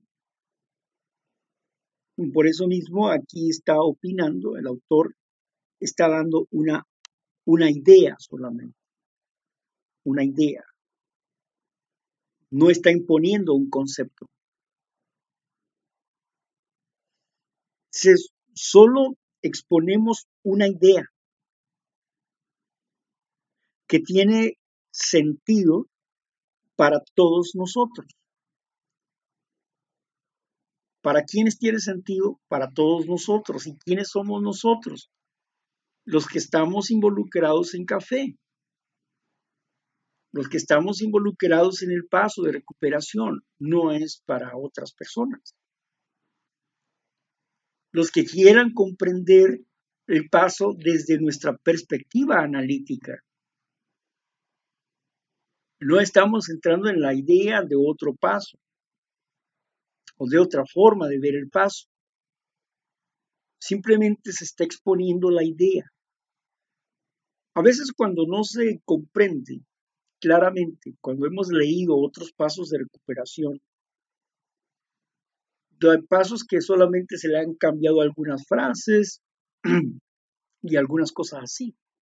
Pero cuando venimos a café y nos encontramos con esto, encontramos que realmente hay una idea personal acerca de los pasos.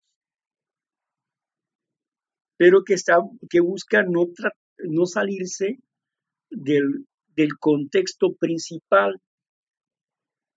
Y el contexto principal es el encabezado, porque el encabezado es lo que nos está diciendo de lo que vamos a tratar. Y el encabezado aquí dice pues que llegamos al convencimiento de que solo un poder superior podría devolvernos el sano juicio. Bueno, pues vamos a ver cómo es que vamos a llegar al convencimiento y cómo es que, ese poder superior puede devolvernos el sano juicio. De eso va a tratar el tema, lo que está diciendo el título. Así que eh, ahorita lo estoy viendo desde una perspectiva literaria para entender su sentido espiritual, para no entrar en un choque controversial con lo que hemos aprendido, que traemos un bagaje cultural de los pasos, y de pronto entramos a café y puede haber un choque de ideas o un rechazo inicial. Por eso tenemos que tener una mente abierta para comprender qué es lo que nos está tratando de decir café. ¿Y en qué está enriqueciendo el paso original? Porque vamos a ver lo que, en lo que enriquece al paso original del café. Al paso original que vienen de los grupos de doble A. Ese es el paso original. Y café tiene una idea que está tratando de colocar la idea principal del paso original, está tratando de colocarla para enriquecer, no para perder, sino para enriquecer el sentido, para ser más claro, en una forma universal de la enfermedad, no solamente en el sesgo del alcoholismo, sino está tratando de verlo desde una perspectiva universal, que suele ser un poquito más difícil y extenso. El tratar de hacer eh, eso, ¿verdad? Pero es, esto es, este, es bueno en el sentido de que el propio Bill W dejó la puerta abierta para que otros experimentaran con el texto, ¿verdad? Pero también al mismo tiempo que deja abierta la, posibilidad de, cambios, también deja un candado dentro de su, dentro de su ah, institución o dentro de la institución anónima de los alcohólicos. Deja un candado para que los alcohólicos no muevan el texto a su como ellos quieran o deseen. Y el candado es, pues, que entre todos los grupos, que son la conciencia, determinan qué van a cambiar. Pero también deja el candado de que el texto original no se cambie. Podrán cambiar algunas cosas, pero que no se cambie el sentido de las cosas. Es muy interesante. La, lo que hoy eh, los alcohólicos anónimos están promoviendo el de hacer el libro en un lenguaje eh, más ad hoc a cada cultura, es, eso está muy bien. Ya otras, otras instituciones lo han venido haciendo. Por ejemplo, hay, hay quienes han sido pioneros en el sentido de la educación. Y en el sentido de la educación, por ejemplo, los testigos de Jehová fueron los primeros que hicieron las, la lectura en, en braille. Fueron los primeros que, que también incursionaron en la educación del lenguaje mudo. Y ellos también fueron los primeros los que desarrollaron un traductor, un traductor con una rapidez mm, tremenda y, y, este, y ellos desarrollaron la idea de darle a cada cultura la Biblia desde su lengua mater. Es decir, que cada, que cada, cada Biblia se hablara desde la lengua mater del idioma entonces había que traducir desde el hebreo o del griego directamente al idioma que se está trabajando. Si estamos hablando que el francés, bueno, pues el francés había que sacar la, la escritura original del hebreo y el griego para pasarlo al francés a su lengua mater. Y a su lengua mater quiere decir que el sentido, el sentido de lo que está escrito ahí se iba a, pasar a un lenguaje común de esa época, de ese momento. Es un trabajo bastante difícil, bastante arduo, para que no se pierda el, el sentido del texto original, porque se puede, se puede llegar a perder el sentido del texto original en los, en los cambios, ¿no? Bueno, esto solamente es un comentario acerca de cómo en la modernidad eh, está está viendo es esta acción que nosotros vemos en café. Enriquecer el texto sin tratar de salirse de la idea original. De la idea original. ¿Y cuál es la idea original? ¿Verdad? Independientemente del texto, ¿cuál es la idea original o hacia dónde quiere llevarnos? Pues quiere llevarnos a convencernos de que necesitamos de un poder superior, porque no tenemos al juicio. Esa es la idea original, ¿verdad? Entonces aquí nos está presentando, volviendo al texto de café, nos está presentando el texto aquí, eh, dice que se ha dividido en cuatro partes para su comprensión. y quedaría cuerpo, mente, alma y espíritu. Y hablaba acerca de que Pablo habla de tres, o sea, habla de tripartita, de tres partes. Aquí ya aumentaría una cuarta parte. Pero es muy interesante porque alma y espíritu vienen a ser como uno solo. Porque digamos que alma sea el almacén donde se donde se guarda el espíritu, como la casa del espíritu. Y viene a ser como uno solo, enferma el espíritu, el enferma el almacén. Si un enfermo está en un cuarto porque tiene una enfermedad contagiosa, en ese cuarto se le prohíbe entrar a la gente, porque hay alguien que está contaminado ahí y la puerta está sellada para que no salga ese virus. Está enfermo. El cuarto está impregnado de enfermedad. Asimismo, cuando vaya a ser utilizado ese cuarto, la persona que está ahí, pues es extraída del lugar, que vendría a ser como el espíritu. El espíritu, la idea, el concepto que está enfermándonos, se extrae de ahí, de ese lugar, y al extraerse de ese lugar, eh, las paredes se quedan impresas, impregnadas de la enfermedad. Pero se tiene que purificar toda esa área. Cuando se purifica el área y se purifica con la nueva idea.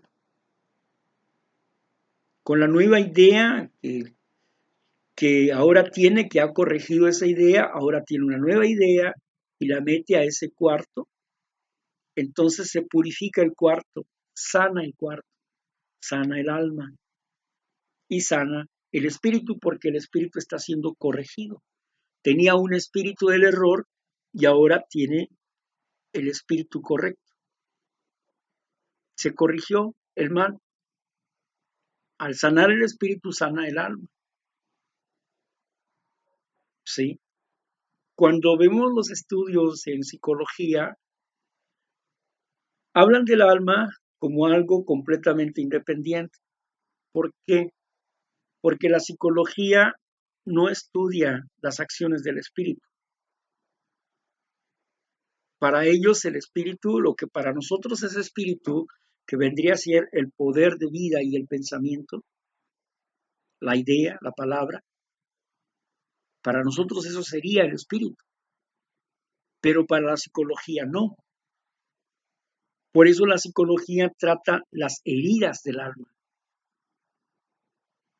La psicología lo ve desde otra perspectiva, no, lo ve desde una perspectiva espiritual. Aunque es una acción espiritual, sin darse cuenta, la psicología está trabajando con el espíritu bajo otro concepto, bajo otra idea, sin mencionar la palabra espíritu. Y está hablando de las heridas del alma. Pero no son más que la presencia de un espíritu enfermo. Las heridas del alma no son más que la presencia de un espíritu enfermo.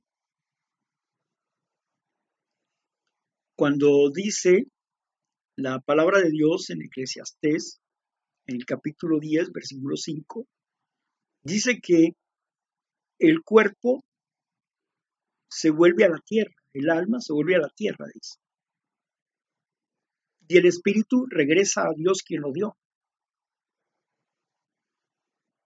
Con esa claridad nos habla la escritura. El espíritu regresa a Dios quien lo dio. Y pudiéramos decir que el alma y el espíritu regresan a Dios quien lo dio. No tenemos ningún problema con eso. ¿Por qué?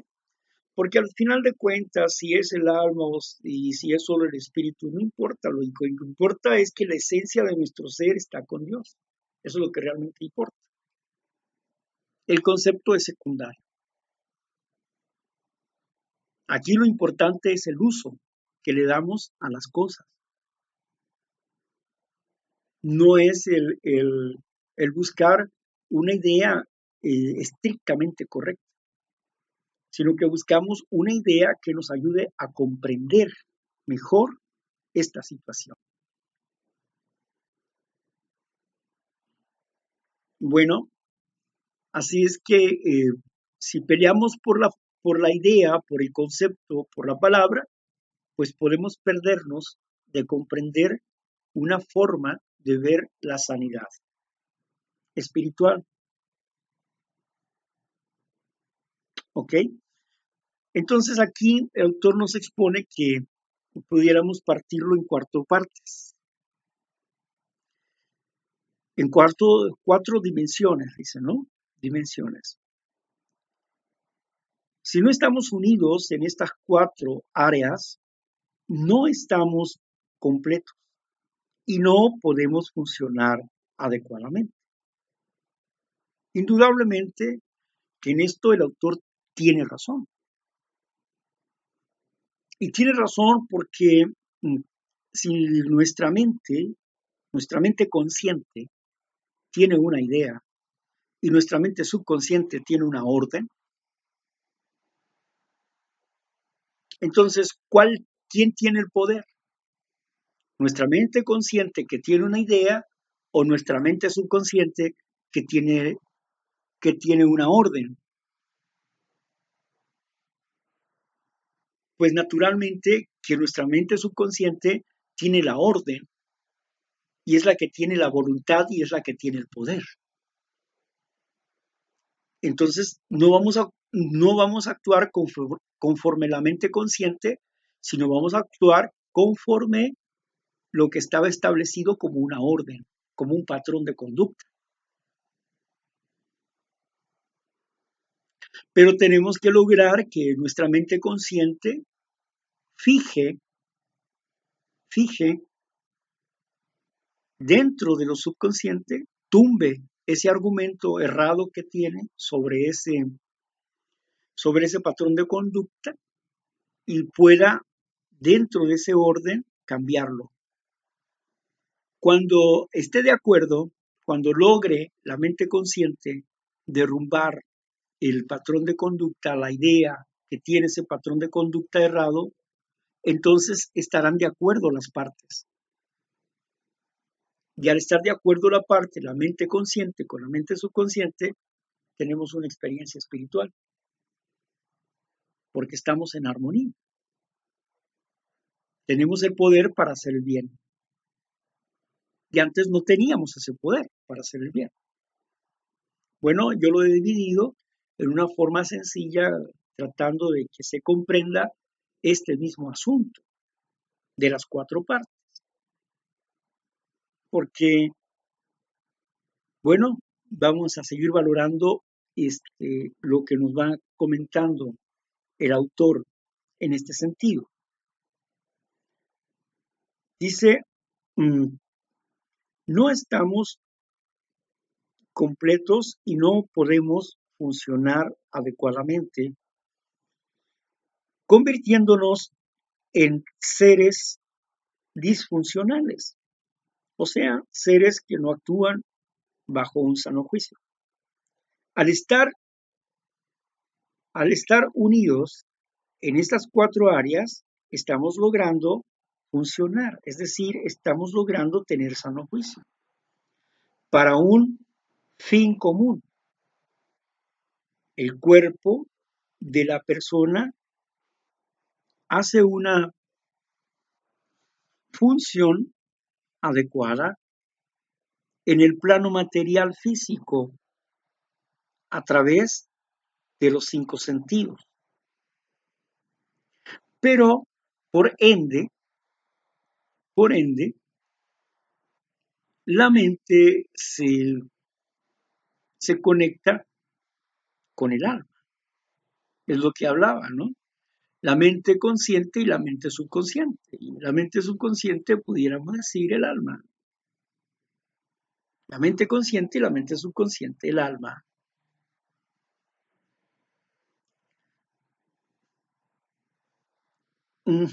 Entonces, seguimos los cinco sentidos. Dice, por, por ende, por lógica, la mente se conecta con el alma a través de nuestras emociones y nuestros sentimientos. La comunicación del alma y el espíritu es a través de la espiritualidad. Y Dios se comunica con nosotros y nosotros con Él a través del Espíritu. Bueno, es muy interesante, pero aquí necesitamos deslucidar la palabra espíritu para saber, para entender la idea. Porque si no conocemos la palabra espíritu, la forma en que está tratando de usarlo el autor aquí, pues no vamos a entender lo que está tratando de decirnos. En realidad no. Estamos ciegos o sordos porque no podemos comprender qué es lo que nos está diciendo el vaso aquí. Mire usted, está diciendo que, que el, cuerpo físico se comunica a través de los cinco sentidos y que por esto la mente se conecta, se conecta con el alma a través de nuestras emociones y nuestros sentimientos. O sea, que, el cuerpo capta a través de los cinco sentidos, capta emociones y emite emociones y que es la forma en que se une al alma. Es lo que está diciendo, ¿no? Es la, la comunicación que tiene el cuerpo con esta parte, con el alma. O vaya con la acción, pudiéramos decir, aquí hay una, hay una interesante postura, porque el cuerpo, si bien se comunica por los cinco sentidos, por los cinco sentidos físicos, el cuerpo, ¿verdad? Que es el oído, la vista, el tacto, el olfato, el gusto, y a través de esto, de estos sentidos, se comunica, pero no solamente se comunica al subconsciente, al, al alma, a la mente subconsciente, sino también da un informe a la mente consciente. Solamente que una capta una idea de una forma y la otra capta la idea de otra manera. La mente, la mente consciente, o sea, la mente presente, esta mente presente lo capta de una forma y la mente subconsciente, el alma, lo capta de otra forma. De otra manera. ¿Por qué? Porque dentro de la mente subconsciente tiene ya ideas preconcebidas, ideas que no van a derrumbarse solamente porque llegó una idea. Tiene que haber un proceso. Tiene que haber un proceso. Se dice que para cambiar un hábito se tardan 21 días. Yo, la verdad, mm, puedo estar de acuerdo en parte y en desacuerdo en parte. Porque la idea, por ejemplo, la idea obsesiva del beber que tenía el doctor Bob, no se cambió en 21 días. Aunque él tenía un método. Y él quería dejar de pensar en eso. Pero su idea no se cambió en 21 días. Su idea se cambió en dos años y medio. Pero él decidió, determinó no beber. Y aunque estaba sufriendo por beber, su cambio, su totalidad, la liberación de esa idea, a nivel consciente, a nivel subconsciente, fue a los dos años y medio. Él ya tenía una concepción de Dios. Estaba actuando con sano juicio, pero estaba luchando con una idea bien arraigada. ¿Por qué? Porque esa idea fue una idea que durante muchos años se colocó en él como una verdad. El beber le, ocasionaba un placer, una satisfacción, pero también le ocasionaba una destrucción en su mente, en su cuerpo y sus relaciones humanas. Así es que la razón, su mente consciente, decía, eso no es conveniente. Cuando él entendió que era una alergia física, decidió no volver a tomar. Y él tomó la decisión y cada día decidía no tomar. Veía a sus amigos beber y le daban ganas de beber y él se retiraba del lugar y se iba al hospital a trabajar con otros. Para tener de cerca la enfermedad, para que le recordara, para que su subconsciente aprendiera que eh, eso, e, a, eso iba a ir a quedar si bebía. Así es que estaba enseñándole a su subconsciente, estaba destruyendo un patrón de conducta emocional. Y no se iba a destruir en 21 días. Se destruyó en dos años y medio. de Bill W fueron otras las impotencias. No fue el beber, fueron otras las impotencias. Él dejó de beber cuando vivió la experiencia en aquel cuarto. Desde ese momento, él dejó de beber. La idea no desapareció en 21 días, desapareció en un día.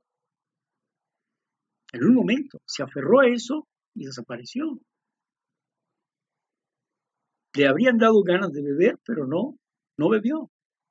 No tenía la obsesión.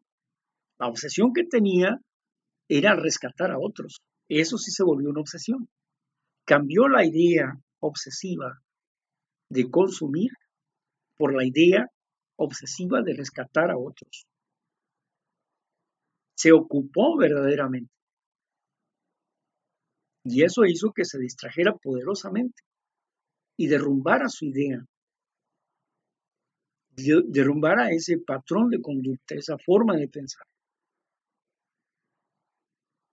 Aquí podemos ver que no necesariamente dentro de 21 días puede una persona derribar un patrón de conducta, y más cuando ese patrón de conducta es emocional, no racional, es emocional.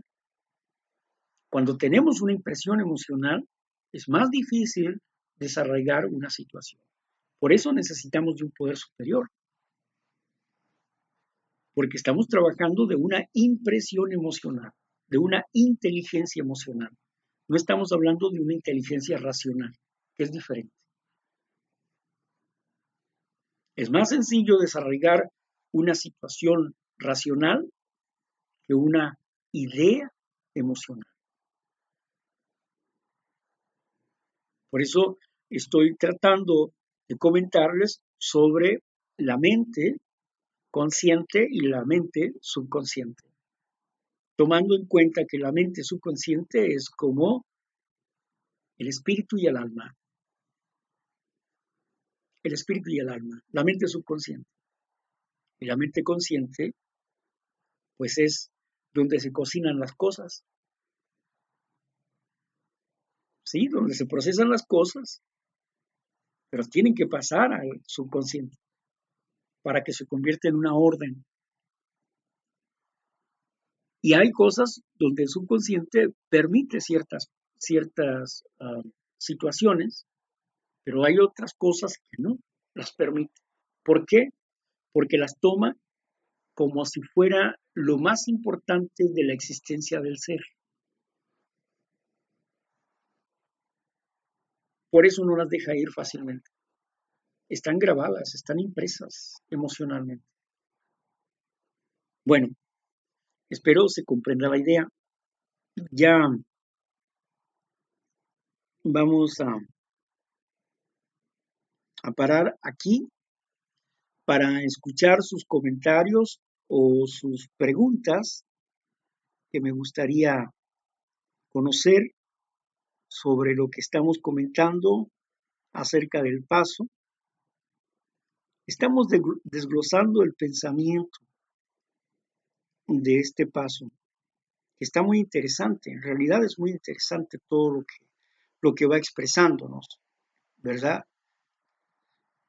Es, es esto lo que del espíritu, la idea del espíritu, que dice aquí en el, en el paso de la recuperación, la comunicación del alma y el espíritu es a través de la espiritualidad y Dios. Muy bien. Ahora aquí se integra algo interesante, ¿verdad? Primeramente estábamos hablando sobre las emociones, los sentimientos y el cuerpo como una comunicación. Pero ahora estamos hablando sobre la comunicación entre el alma y el espíritu. El alma. El alma, la parte, el, la mente subconsciente, el alma y el espíritu. En sí, la mente subconsciente, alma y espíritu. Y aquí en este lugar, en este aspecto, es cuando encontramos la unidad con Dios.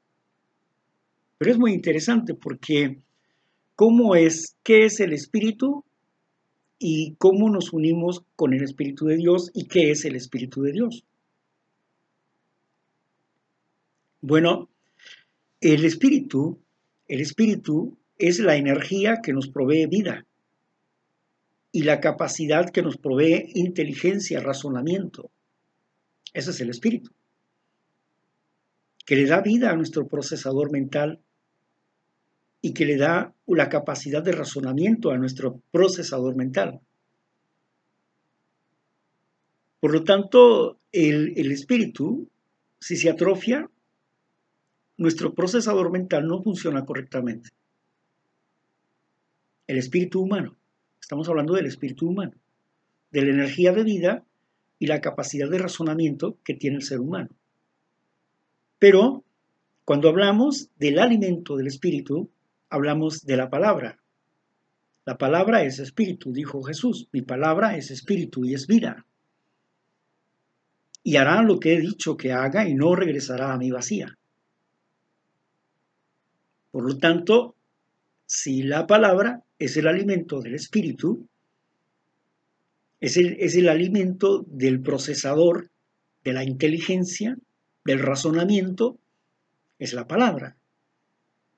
Y la palabra es una idea, es un concepto. Por lo tanto, si cambiamos la idea o el concepto que nos está dañando, vamos a cambiar lo que es el espíritu. Eso que está alimentando inadecuadamente al espíritu, eso que está infestando el espíritu, lo vamos a quitar. Lo vamos a cambiar de alimentación. Le vamos a poner, vamos a corregir esa forma de alimentarse. Vamos a colocar la idea correcta. Pero ¿de dónde proviene esa idea correcta? ¿De dónde viene esa idea correcta? Viene del pensamiento de Dios. La idea correcta proviene del pensamiento de Dios. O sea que es una idea de Dios. Dios es vida, Dios es sanidad, Dios es amor. Dios es armonía, Dios es unidad. Entonces sus ideas son de armonía. Cuando cambiamos nuestra, nuestra idea egocéntrica, egoísta, por la idea de Dios, la idea del amor, nuestra acción cambia. Pero no solamente es la idea o el pensamiento de Dios, sino que Dios mismo lo acciona con su poder. Con su poder. Es un poder independiente. al espíritu humano. El espíritu humano se conecta y obtiene un poder. Y obtiene un concepto. O sea, no solamente es la idea, sino también es el poder. La idea y el poder.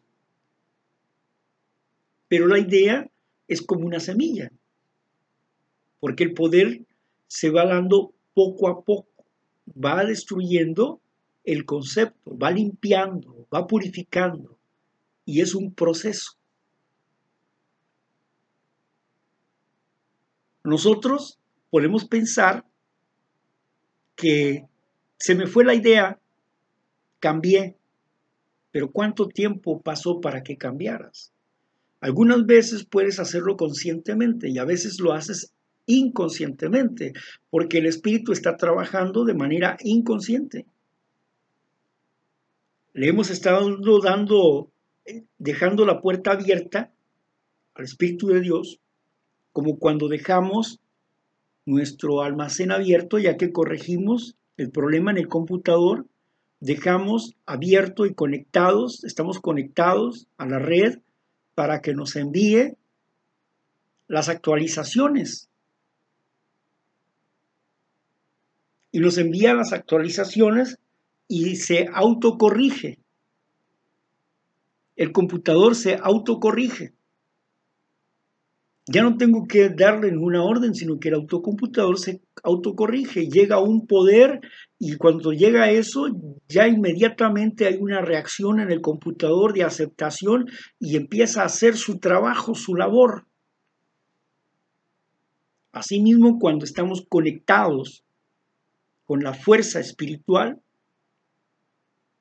y que estamos en ese tenor, estamos, hemos corregido ese aspecto y hemos aceptado eso, estamos conectados y va fluyendo la idea. Estudio la idea, hablo, abro la palabra, estudio la idea, medito sobre eso, acepto la idea. ¿Y qué es lo que pasa? ¿Qué es lo que sucede? El poder. La idea se va arraigando y va actuando en poder para derribar la otra idea, el otro concepto. Así que este es parte de un proceso. Es parte de un proceso. Y a nivel consciente estamos renegando porque todavía no llegamos al final del proceso.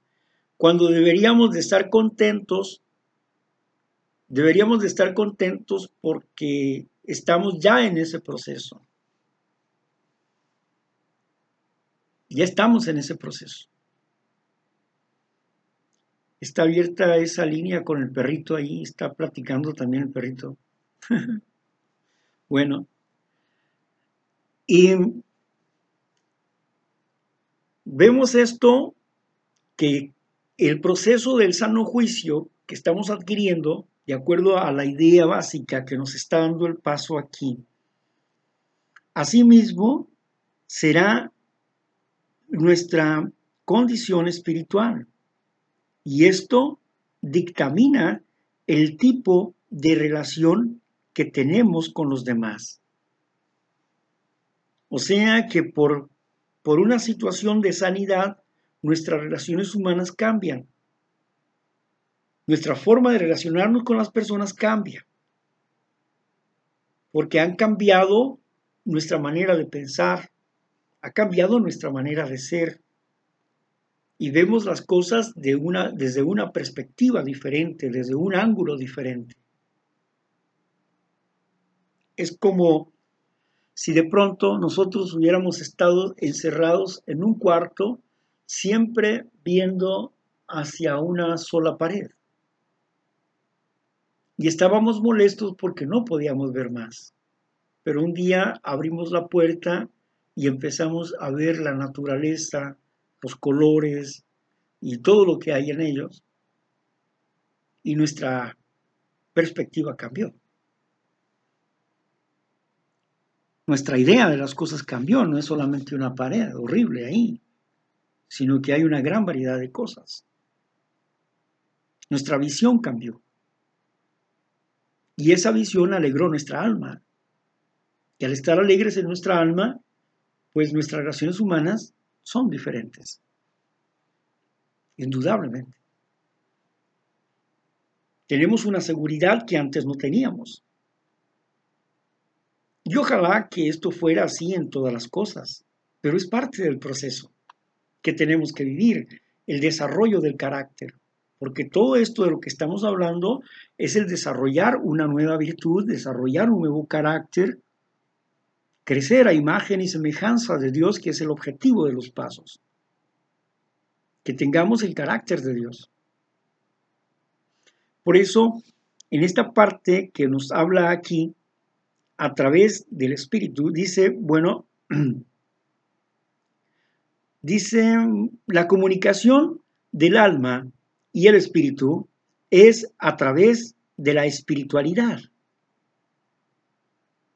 Ya entendimos que el Espíritu es la vida y es la inteligencia y el poder de racionalizar, o sea, de raciocinio, el poder de raciocinio. Así de sencillo. Es el espíritu. Y al comunicarnos a través de la espiritualidad, o sea, nos vamos a comunicar con esa misma forma con Dios. Al unirnos con Dios, al unirse mi energía con la energía de Dios, mi energía de vida con la energía de Dios, al unirse, en ese momento adopto las ideas de Dios, los pensamientos de Dios. Porque, ¿qué es lo que hago? Estudio el paso de recuperación, estudio la Biblia, medito, oro. Y esto va reforzando la idea en mí y le voy dando poder de actuar a Dios en mi vida. Y poco a poco voy siendo más fuerte para derrumbar lo que me está haciendo daño, lo que no me deja estar en paz. Y cuando menos pienso, se cayó ese patrón de conducta, se cayó esa pared entre Dios y yo, se eliminó esa parte egoísta. Y ahora tenemos una unidad con Dios, un pensamiento con Dios. Nuestra mente consciente está de acuerdo con nuestra mente subconsciente en ese aspecto. Hemos sanado. En ese aspecto tenemos sano juicio. Pero tenemos que seguir avanzando en otros aspectos. Como Mónica hablaba acerca de su debilidad en cuanto a lavar trastes. ¿Por qué? Porque no le habían enseñado porque a ella no le agradaba. Había aprendido que esa área no era para ella, que no le gustaba, por cualquier razón. Sin embargo, cambió ella la idea y se aferró a cambiar la idea. Y cuando menos pensó, estaba alegre. Se descubre a ella misma alegre lavando los platos. Y me imagino a Mónica hasta cantando una canción ahí, ¿no? Ay, la, la, la, a gusto. Ya no hay una discusión, ya no hay un pleito interno. Armonizó su mente consciente con su mente subconsciente. Se conectó al pensamiento de Dios, a la idea de Dios. Y por lo tanto, la energía, esa idea, se hizo como una semilla, se hizo poderosa, dio un poder, hubo un proceso, un tiempo, y cuando llegó a ser fuerte, derribó la otra idea, corrigió la otra idea. Descargas, después de que descarga, ¿qué hace? El proceso, el procesador. Primero tú quieres escuchar una canción, ¿qué haces? Descargas. Y está el proceso de la descarga. Y luego está el otro proceso, ¿verdad? De la instalación. Se instala. Y ya que se instaló, ya está listo para ser usado. Puede picarle ahí y va a escuchar su música o lo que esté grabado ahí. Pero vive dos cosas. Primero viene la descarga y luego viene el proceso y luego viene la acción. Lo mismo con nosotros. Nos conectamos con Dios. Primeramente viene la descarga, conocemos el pensamiento. Estamos descargando pensamiento de Dios porque estoy leyendo la palabra de Dios, porque estoy leyendo el programa de recuperación, porque estoy meditando, porque estoy orando, porque estoy buscando a Dios, porque quiero hacer las cosas bien, porque quiero ser diferente, quiero tener un espíritu renovado. Yo quiero renovarme. Entonces, ¿qué hago? Me conecto con Dios. Le busco a Dios. Ya entendí, ya llegué al convencimiento de que solamente la fuerza suprema de Dios puede ayudarme a transformar mi mente. Entonces adquiero el pensamiento de Dios, la bondad. Y en este proceso se descargó y luego se instaló y luego actuamos. Esto quiere decir que armonizamos, que armonizamos nuestra mente subconsciente con la mente consciente, la mente consciente con la mente subconsciente.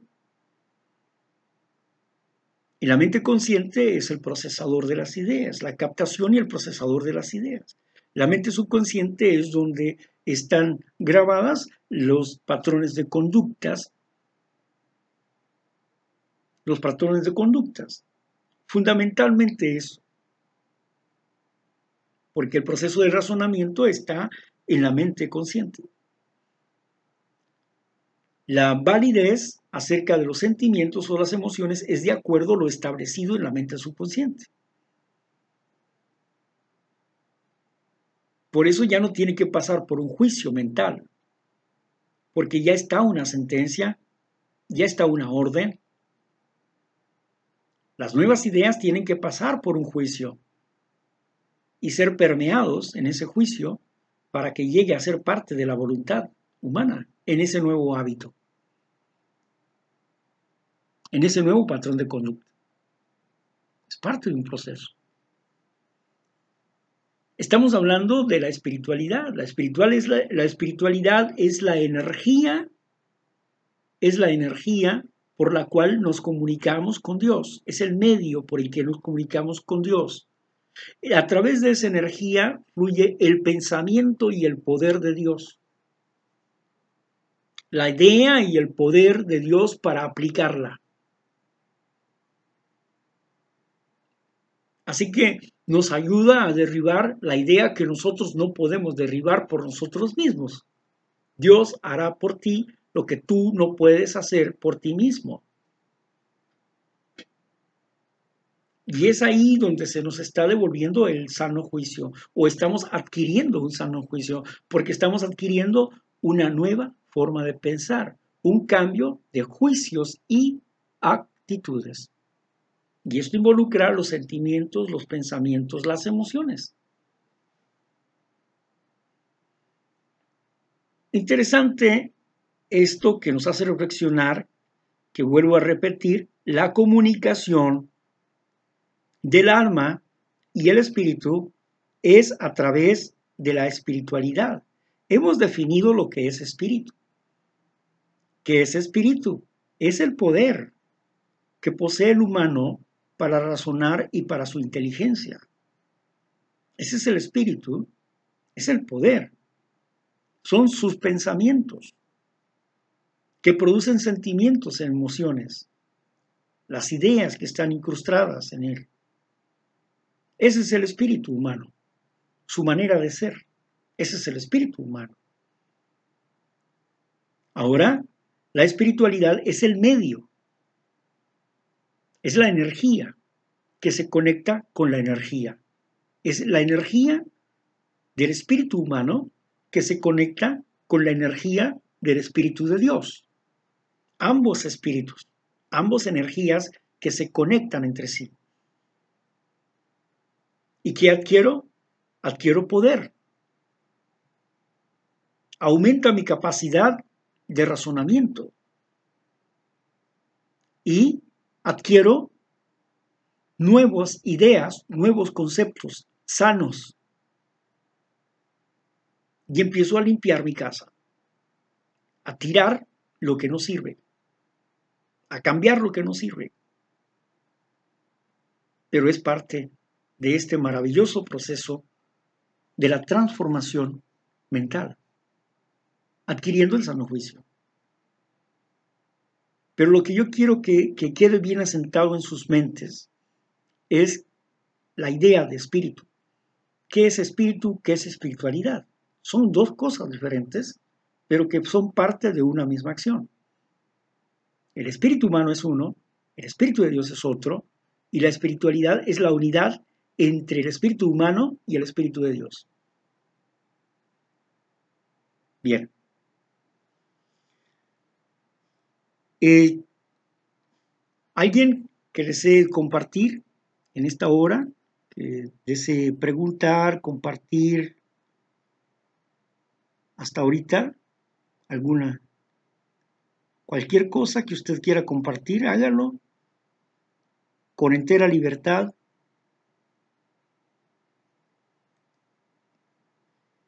Estrella 6 y listo. Nomás aplique asterisco 6 y ya puede participar. Así de fácil, así de sencillo. ¿Verdad?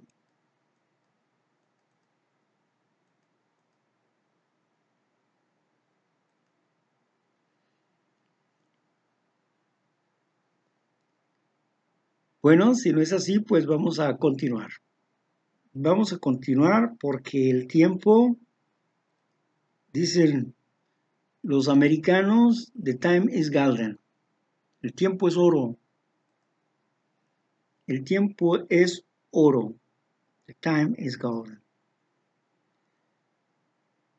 Bueno, vamos a ver.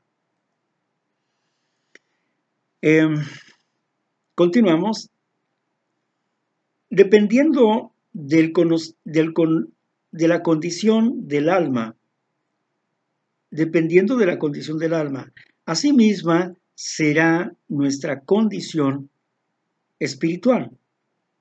Y esto dictamina el tipo de relación que tenemos con las demás personas. Bueno, ok.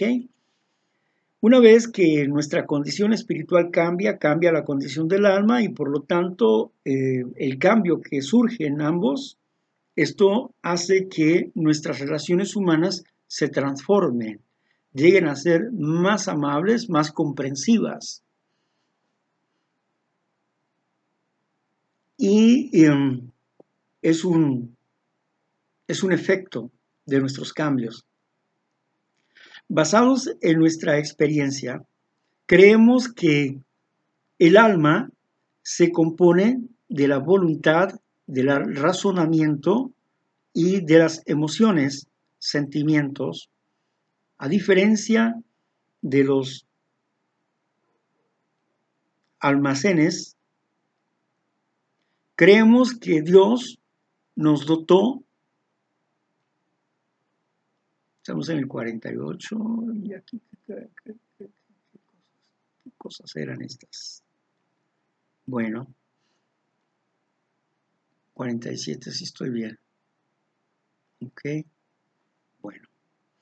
libro café. A diferencia de los animales, creemos que Dios nos dotó de estas cosas. La voluntad es la capacidad de un ser humano para gobernar sus actos. Nos dimos cuenta de que si no contamos con la capacidad, no podíamos ser capaces, vaya la redundancia, de completar con éxito una determinada tarea. Mm. Bueno, me gusta lo que dice el paso en el sentido de que nos despojó de la capacidad de la voluntad para resistir a sus demandas.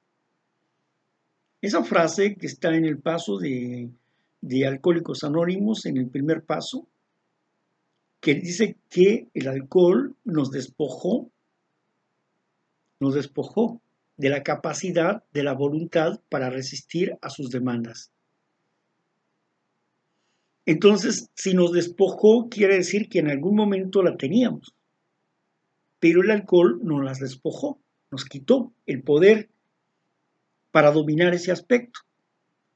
Quizás al principio podíamos beber una o dos, pero conforme fue agrandándose ese hábito, fue haciéndose más poderoso en nosotros y cuando menos pensamos, solo nos dedicábamos a beber. Ya no teníamos voluntad para resistir las demandas del alcohol. Queríamos cumplir o satisfacer el placer que sentíamos. Nos despojó de la capacidad de la voluntad. Así que la voluntad, aunque es nuestra, la hemos dado a un patrón de conducta, a una obsesión, a un placer desmedido. Y ese placer desmedido es un defecto de carácter, es un efecto, es un síntoma de la enfermedad. Por lo tanto, si bien la voluntad es lo que dice este paso, pero la voluntad no tenemos nosotros el total control de nuestra voluntad. Porque hay muchos actos que provienen de una inteligencia emocional que se hizo en la infancia, cuando se estaba desarrollando nuestro cerebro. Así que no tenemos la total capacidad de nuestra voluntad. Ni el libre albedrío es pleno en nosotros. Nosotros no podemos decidir libremente. Podemos decidir libremente entre dos opciones, pero no podemos decidir libremente en todas las cosas. Vaya, el ser humano no puede hacer un camino diferente al que está establecido. Solamente existen dos formas de ser. O eres egoísta o eres amoroso. Nada más. Son dos caminos. Y tienes que tomar una decisión entre uno y otro. No hay más. No hay un tercer camino. No puedes hacer un tercer camino. Hacer un tercer camino es mezclar el bien y el mal. Y eso es un error. Vivir en error. Querer disfrutar de las cosas buenas haciendo mal. Eso no se puede. Es imposible eso. No se puede. Se tiene que aliar con otros malvados para poder, para poder permanecer y estar peleando su postura de estar mal.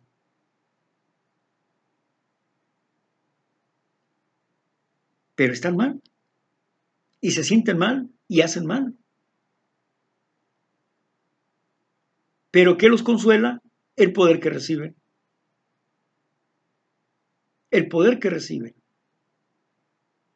Al tener aliados, se fortalecen unos a otros, hacen una unidad de maldad. Hacen una mafia. Hacen un poder, construyen un poder para autosatisfacerse.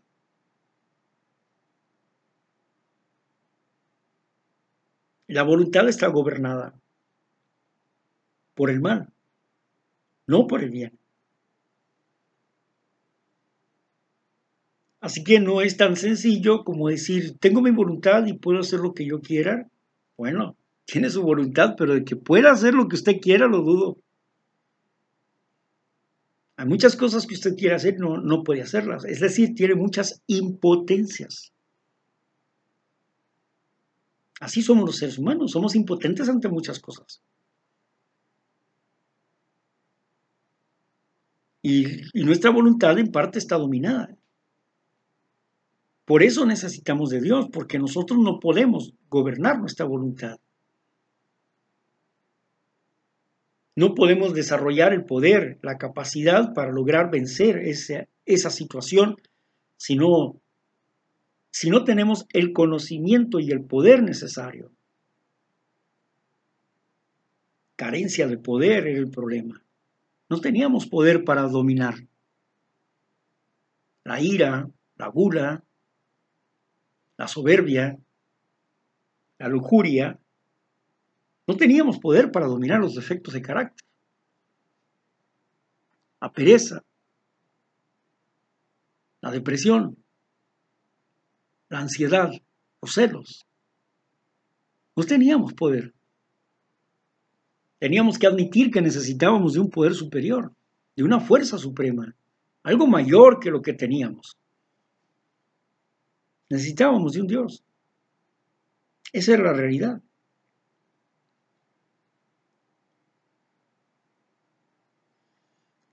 Muy bien. Estamos hablando del segundo paso de café. Llegamos al convencimiento de que solamente un poder superior podría devolvernos el sano juicio. De eso estamos hablando.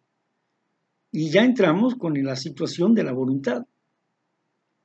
La habilidad para gobernar los actos.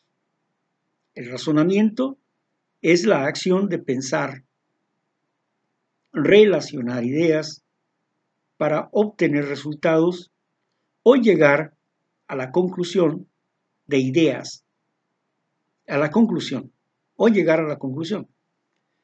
El razonamiento está muy relacionado al intelecto y a la inteligencia. Por último, las emociones. Bueno, fíjense, nuestra mente tiene cinco poderes, cinco poderes importantes, que son la voluntad, la libre decisión, la inteligencia, la memoria y la imaginación. Aquí faltó incluir la memoria y faltó incluir la imaginación. ¿Por qué? Porque la memoria y la imaginación son vitales, el dominar esos aspectos. No podemos dominar la voluntad, pero sí podemos dominar la imaginación. Tenemos que aprender a dominar la imaginación y también podemos dominar los archivos, la memoria. Cuando nosotros aprendemos a dominar la memoria y la imaginación, estamos nosotros aprendiendo a agarrar las riendas de la voluntad. Las riendas de la voluntad. El caballo es la voluntad, pero las riendas lo dominan.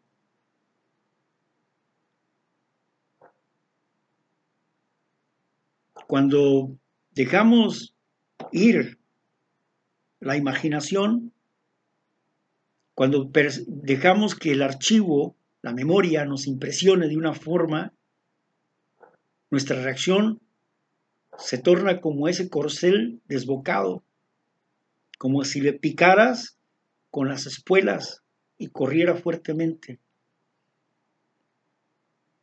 porque no tiene dominio.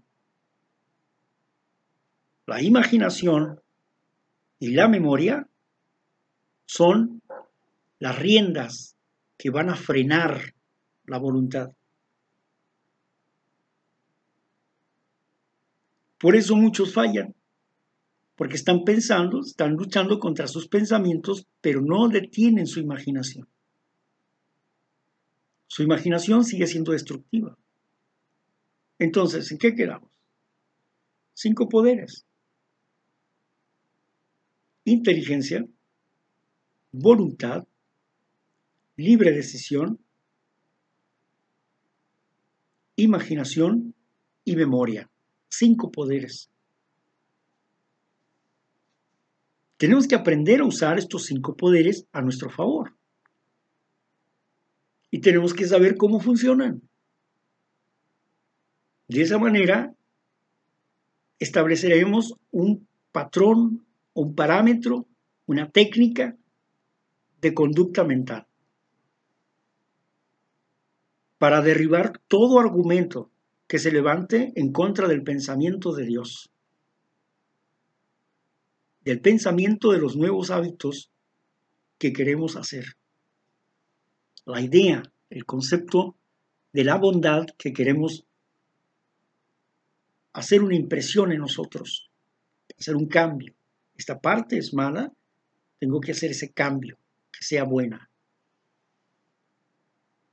Tengo que regular ese poder. Y para eso cuento con esta parte de nuestra mente. Bueno, yo, este, el espacio que tenemos para preguntas, para comentarios, de nuevo. Espacio para preguntas, para comentarios. Adelante.